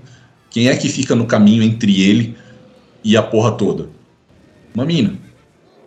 Então, assim, coisinhas que o Tolkien deixa no caminho, mas que mostram que, assim, levando em consideração que ele era um cara nascido no século XIX, ele oferecia espaço e ele pensava aquele mundo de uma forma que era muito surpreendente, dando papel e dando protagonismo para as pessoas que na época em que ele era vivo, para as categorias de pessoas que na época em que ele era vivo eram as pessoas relegadas, desprezadas. É, o homem comum, o trabalhador, mulheres, sabe? É, Então, assim, é, eu não quero dizer que Tolkien era um cara progressista, mas, puta, ele, ele era foda em alguns aspectos, porque ele, ele realmente se propunha a criar uma fantasia que era uma fantasia de, pelo menos, pensar um mundo melhor, onde mais pessoas tinham participação nos eventos dele, né? Agora, voltando à parte técnica, cara, você falou dessa questão da música. Tem uma coisa nessa cena que eu acho muito foda. Realmente tem, assim, uma música que é muito intensa, tipo, trechos de batalha e tudo mais. Mas tem aquela cena em que aparecem os olifantes, os elefantões gigantes, quando eles se alinham. Eu não sei se vocês vão lembrar, cara, mas assim, todo aquele rolê e tal, caralho, os cavaleiros estão vencendo a batalha e aí aparecem os elefantes. Na hora em que aparecem os elefantes, a trilha para, fica tudo mudo e você só ouve o som das, das patas dos bichos no chão e dos tambores dos caras. E é um negócio assustador, velho, porque você tava, que nem você falou, você tava no meio de uma trilha de vitória e tal, caralho, tamo vencendo, agora essa porra vai, não sei o quê. E aí aparecem os elefantes, a trilha some, close na cara do Rei Telden, o Bernardinho É. vê os elefantes chegando e falou, caralho, fudeu. Nossa. Mas daí a gente tem, aí a gente tem um momento de maior brilhantismo do Orlando Bloom na vida dele. o Aragorn vira pra ele e fala: Legolas. Aí ele cata aquela flechinha dele e faz o bagulho mais incrível que ele fez na vida. É, aquilo é legal mesmo. hein? Aquela. Eu e meus amigos, a gente costumava chamar isso de legolice. As legolices. Eu acho que essa do elefante foi a maior legolice dele, cara. A cena mais É. bizarra. Mas só conta como um, né? Aí, Só é conta como um. Só conta como um. Esse negócio do, do Gimli e do Legolas ficar contando também é uma piadinha recorrente, mas que é prazerosa, né, cara? Tipo, todo momento o cara, ah, matei tantos, matei tantos. É legal na versão estendida que o, o Gimli tá sentado em um cara lá, assim, ah, eu nas- matei um a mais que você. Aí o cara dá uma mexida, o Legolas dá uma flechada nele, ah, eu que matei. Aí o Gimli devolve. Não, mas o meu machado tá no crânio dele, ele só foi um movimento involuntário aqui. É, ele até ele encosta no machado, né? Fala, isso aqui é um É, ó. espasmo do sistema nervoso. E aí o bicho fica espasmando. que assim, o que eu acho intrigante é que o Frodo ele acaba cedendo à corrupção do anel. Ele não joga o anel. Eu tava assistindo um filme e falei assim: "Nossa, mas é, ele não vai jogar o anel". Eu lembrei que tem a luta com o Gollum, muito interessante isso aí, porque ele vamos dizer assim num, num espectro é, cristão, que ele cedeu ao pecado, né? A, a corrupção do anel. Eu acho isso aí incrível, cara. Incrível. Mas sabe, Pessoal- pra mim, cara, isso daí tem a- aquele negócio que o Sam fala no filme anterior, do herói comum. Que o cara comum mesmo era o Sam ali. O Frodo, ele era, tipo, ele era parente do Bilbo. O Bilbo já tinha uma história. Ele já era meio que parente de um herói. Ele tinha um legado. O Sam era o cara comum. O Sam é o que não sucumbiu ao pecado do anel. Se não fosse o Sam ali, ele não tinha vencido, né, cara? Pra mim, o, o herói comum, mais comum do que o. Lógico que o Frodo é um cara comum, mas o Senna é o mais comum ainda, que ele é o cara mais simples, o, o jardineiro, o cara que é o amigo, que dá o apoio, ele dá, ele dá os- todo o suporte emocional pro, pro Frodo, né? É, Tem, tem uma coisa nisso, cara, que assim, é, de novo, as sutilezas na construção da moralidade do Tolkien. É, nessa cena, é verdade, o Frodo ele sucumbe ao.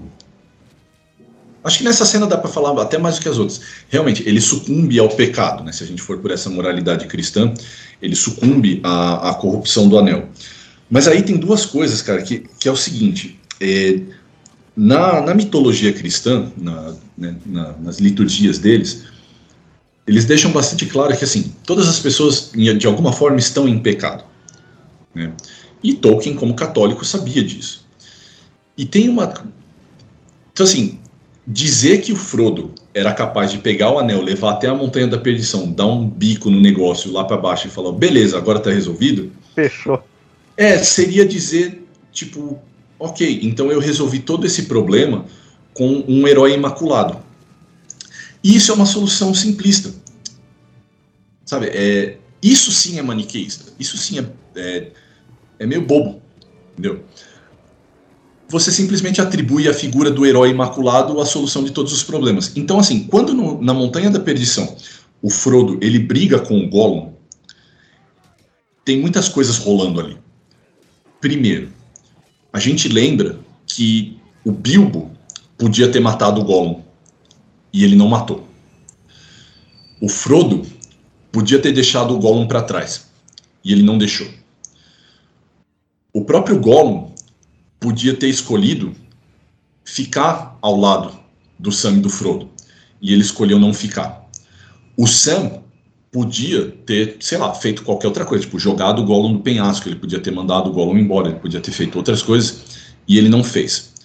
O resultado desse conflito do Frodo contra o Gollum naquele momento aconteceu por quê? Porque o Frodo não era imune ao pecado, mas durante toda a trajetória dele com o Gollum, ele fez escolhas que eram escolhas boas, de alguém de uma índole boa, de alguém que estava disposto a negar o mal e a corrupção. Isso significa o quê? E não existe nada mais assim puramente cristão do que isso, né? Ou pelo menos o que o, que o cristianismo deveria ser. Uma pessoa não é definida por cometer ou não um pecado. Uma pessoa é definida pela trajetória da vida dela e as escolhas que ela faz para redimir os pecados que ela comete. Isso assim, é, não, não quero dar, não quero transformar o podcast aqui em escola bíblica dominical, mas na Bíblia você tem aquele momento em que Jesus está na cruz e ele tem ao lado dele um ladrão e o ladrão pede pe perdão pelos pecados dele e Jesus reassegura ele, fica tranquilo, meu filho, que daqui a pouco a gente vai se encontrar do outro lado. Que é o que o cristianismo prega. Fala, se você se arrepender de fato de coração dos pecados que você, cometeu, que você cometeu, você ainda tem salvação. E naquele momento, o Frodo, ele cede ao pecado, mas ele é salvo pelas escolhas que ele fez.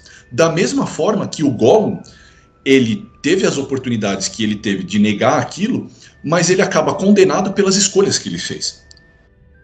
Então, assim, é um momento muito simbólico de um peso moral e, e, espiritual muito forte que o Tolkien cria, que não é só uma questão do tipo, ah, o Frodo devia ter sido o grande herói que devia, sabe, não ter sucumbido ao pecado, ou o Sam deveria ter resolvido aquela treta sozinho, porque de fato, o Sam, ele é o homem comum, ele é o cara que não é corrompido. Mas você também pode argumentar que não foi ele também que carregou o peso. Ele teve ao lado do Frodo o tempo todo, a moral dele é incorruptível, porque a visão de mundo dele também é mais inocente, mais simples. Então ele está cumprindo ali uma função em manter a bússola moral do Frodo no lugar. O que eu quero dizer é, não foi só o Frodo, não foi só o Sam, todos destruíram o anel.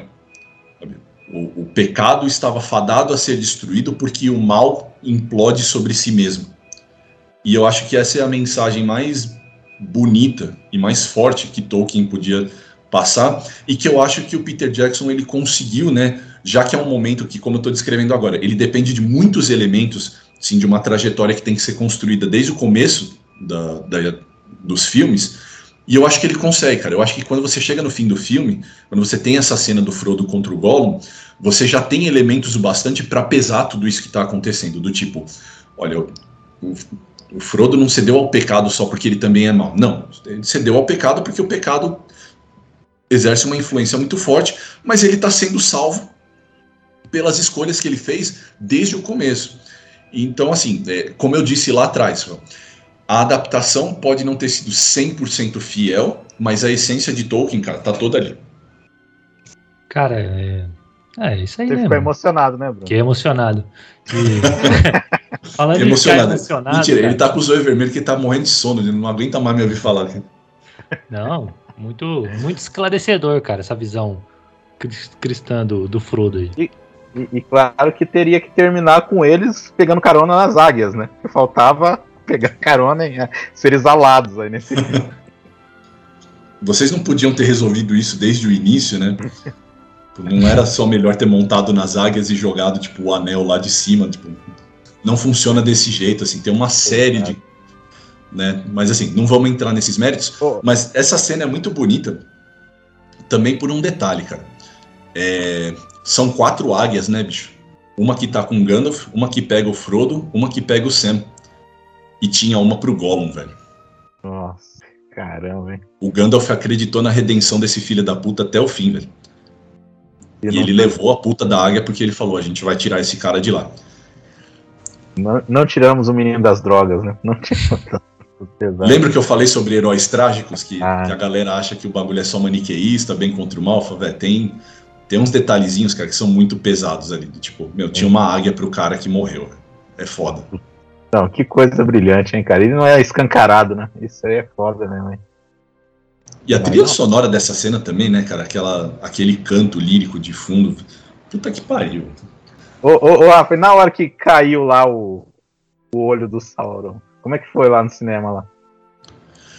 Cara, era uma época pré-Marvel, né? Não, não, mas eu falo você, eu falo você.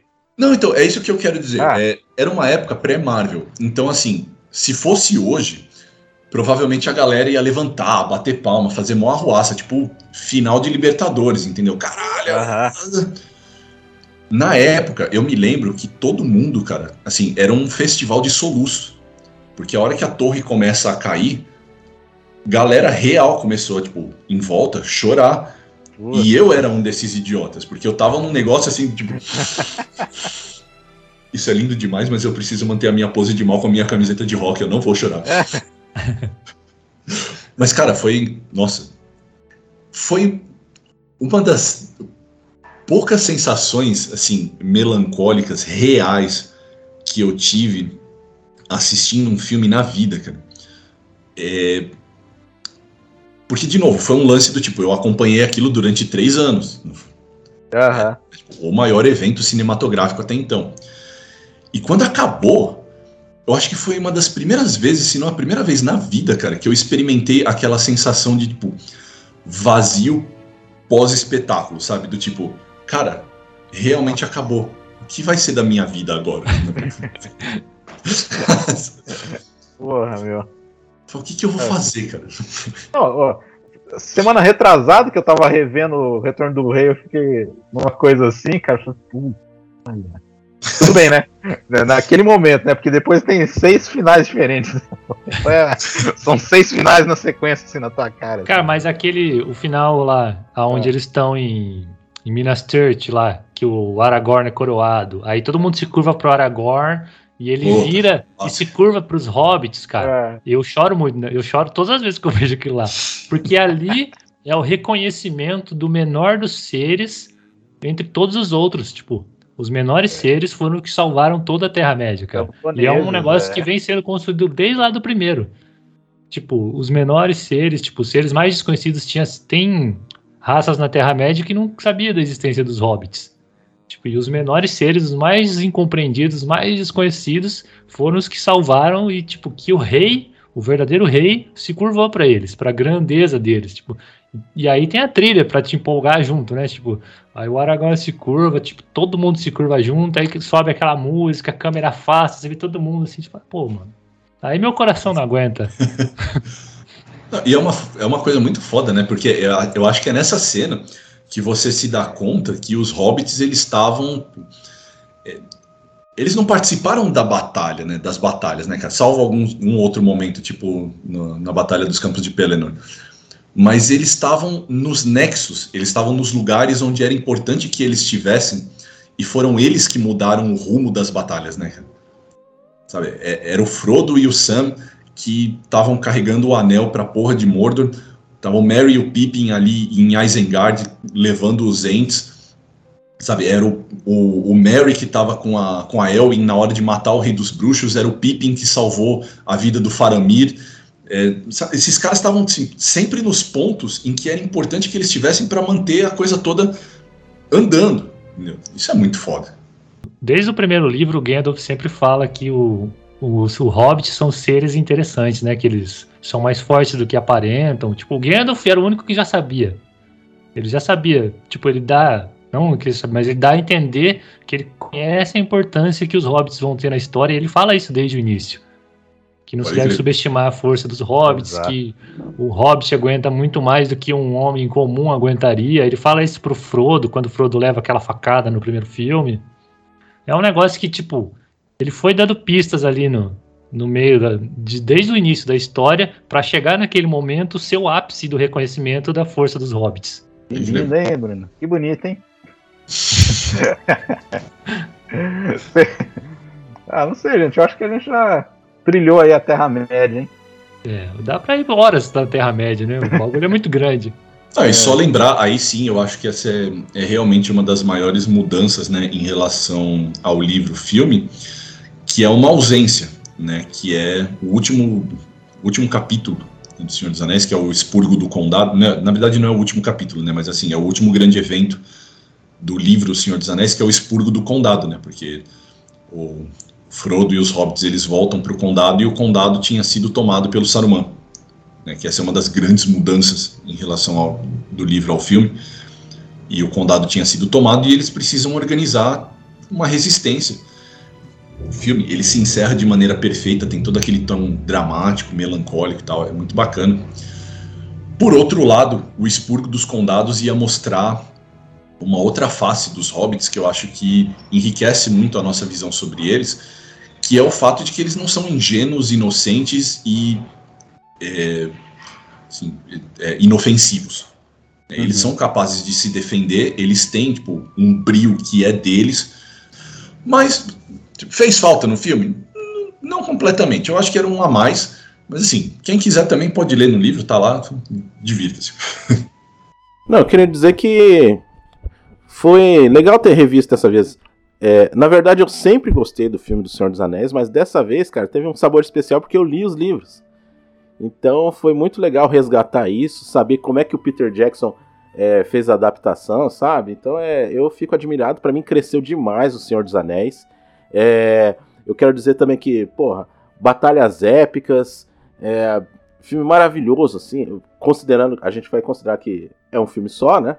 Sim. Mas assim, para mim foi demais ter revisto e, poxa, não é só bem contra o mal, né? Tem várias áreas cinzentas ali que, que tem no texto. E, e foi foda ter assistido em HD. Por exemplo, para mim, o, os efeitos especiais do 3 não. É, não, é espetacular. É, é espetacular. É, então, a gente vai encerrando aqui a, a batalha aqui. Mais um, um, épico programa aí. Então eu quero agradecer ao Bruno. Valeu por ter participado aí da batalha, cara. Ah, eu que agradeço, cara. A jornada foi longa, mas não tão longa quanto um filme do Peter Jackson. Rafael, obrigado mesmo, cara, por ter contribuído tanto aqui pro Cinema Aventura. Eu sempre fico, fico contente aí quando alguém realmente é apaixonado pelo filme que tá comentando. Então, obrigado, cara. E esperamos vo você nas próximas aventuras. Cara, obrigado pelo convite. É, convido aí o pessoal a, a, visitar lá o Formiga Elétrica, tem nosso podcast, Formiga Cast, o nosso canal do YouTube, Formiga Elétrica. Você acha a gente em rede social aí, tem Facebook, tem Instagram. Lá no Instagram você procura a gente, arroba formiga.elétrica. E é isso, espero que todo mundo tenha chegado. Bom, apesar de que o pessoal ouve fracionado hoje em dia, né? Ninguém vai me ouvir três horas seguidas, mas se você estiver com problemas de insônia, privação de sono, qualquer coisa parecida, altamente recomendado me ouvir falar durante todo esse tempo. É isso aí, Cinema Aventura se despedindo. O retorno de outro convidado aí, do Daniel Fontana, no episódio 50, biografia de um diretor aí. Finalmente, né? Depois de estar tá enrolando tanto aí, finalmente a gente vai fazer a biografia de um diretor. Então espero vocês até lá. Valeu! Shield shall be splintered! A sword day! A red day!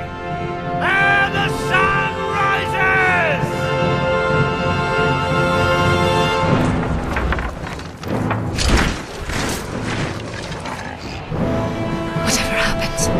Stay with me.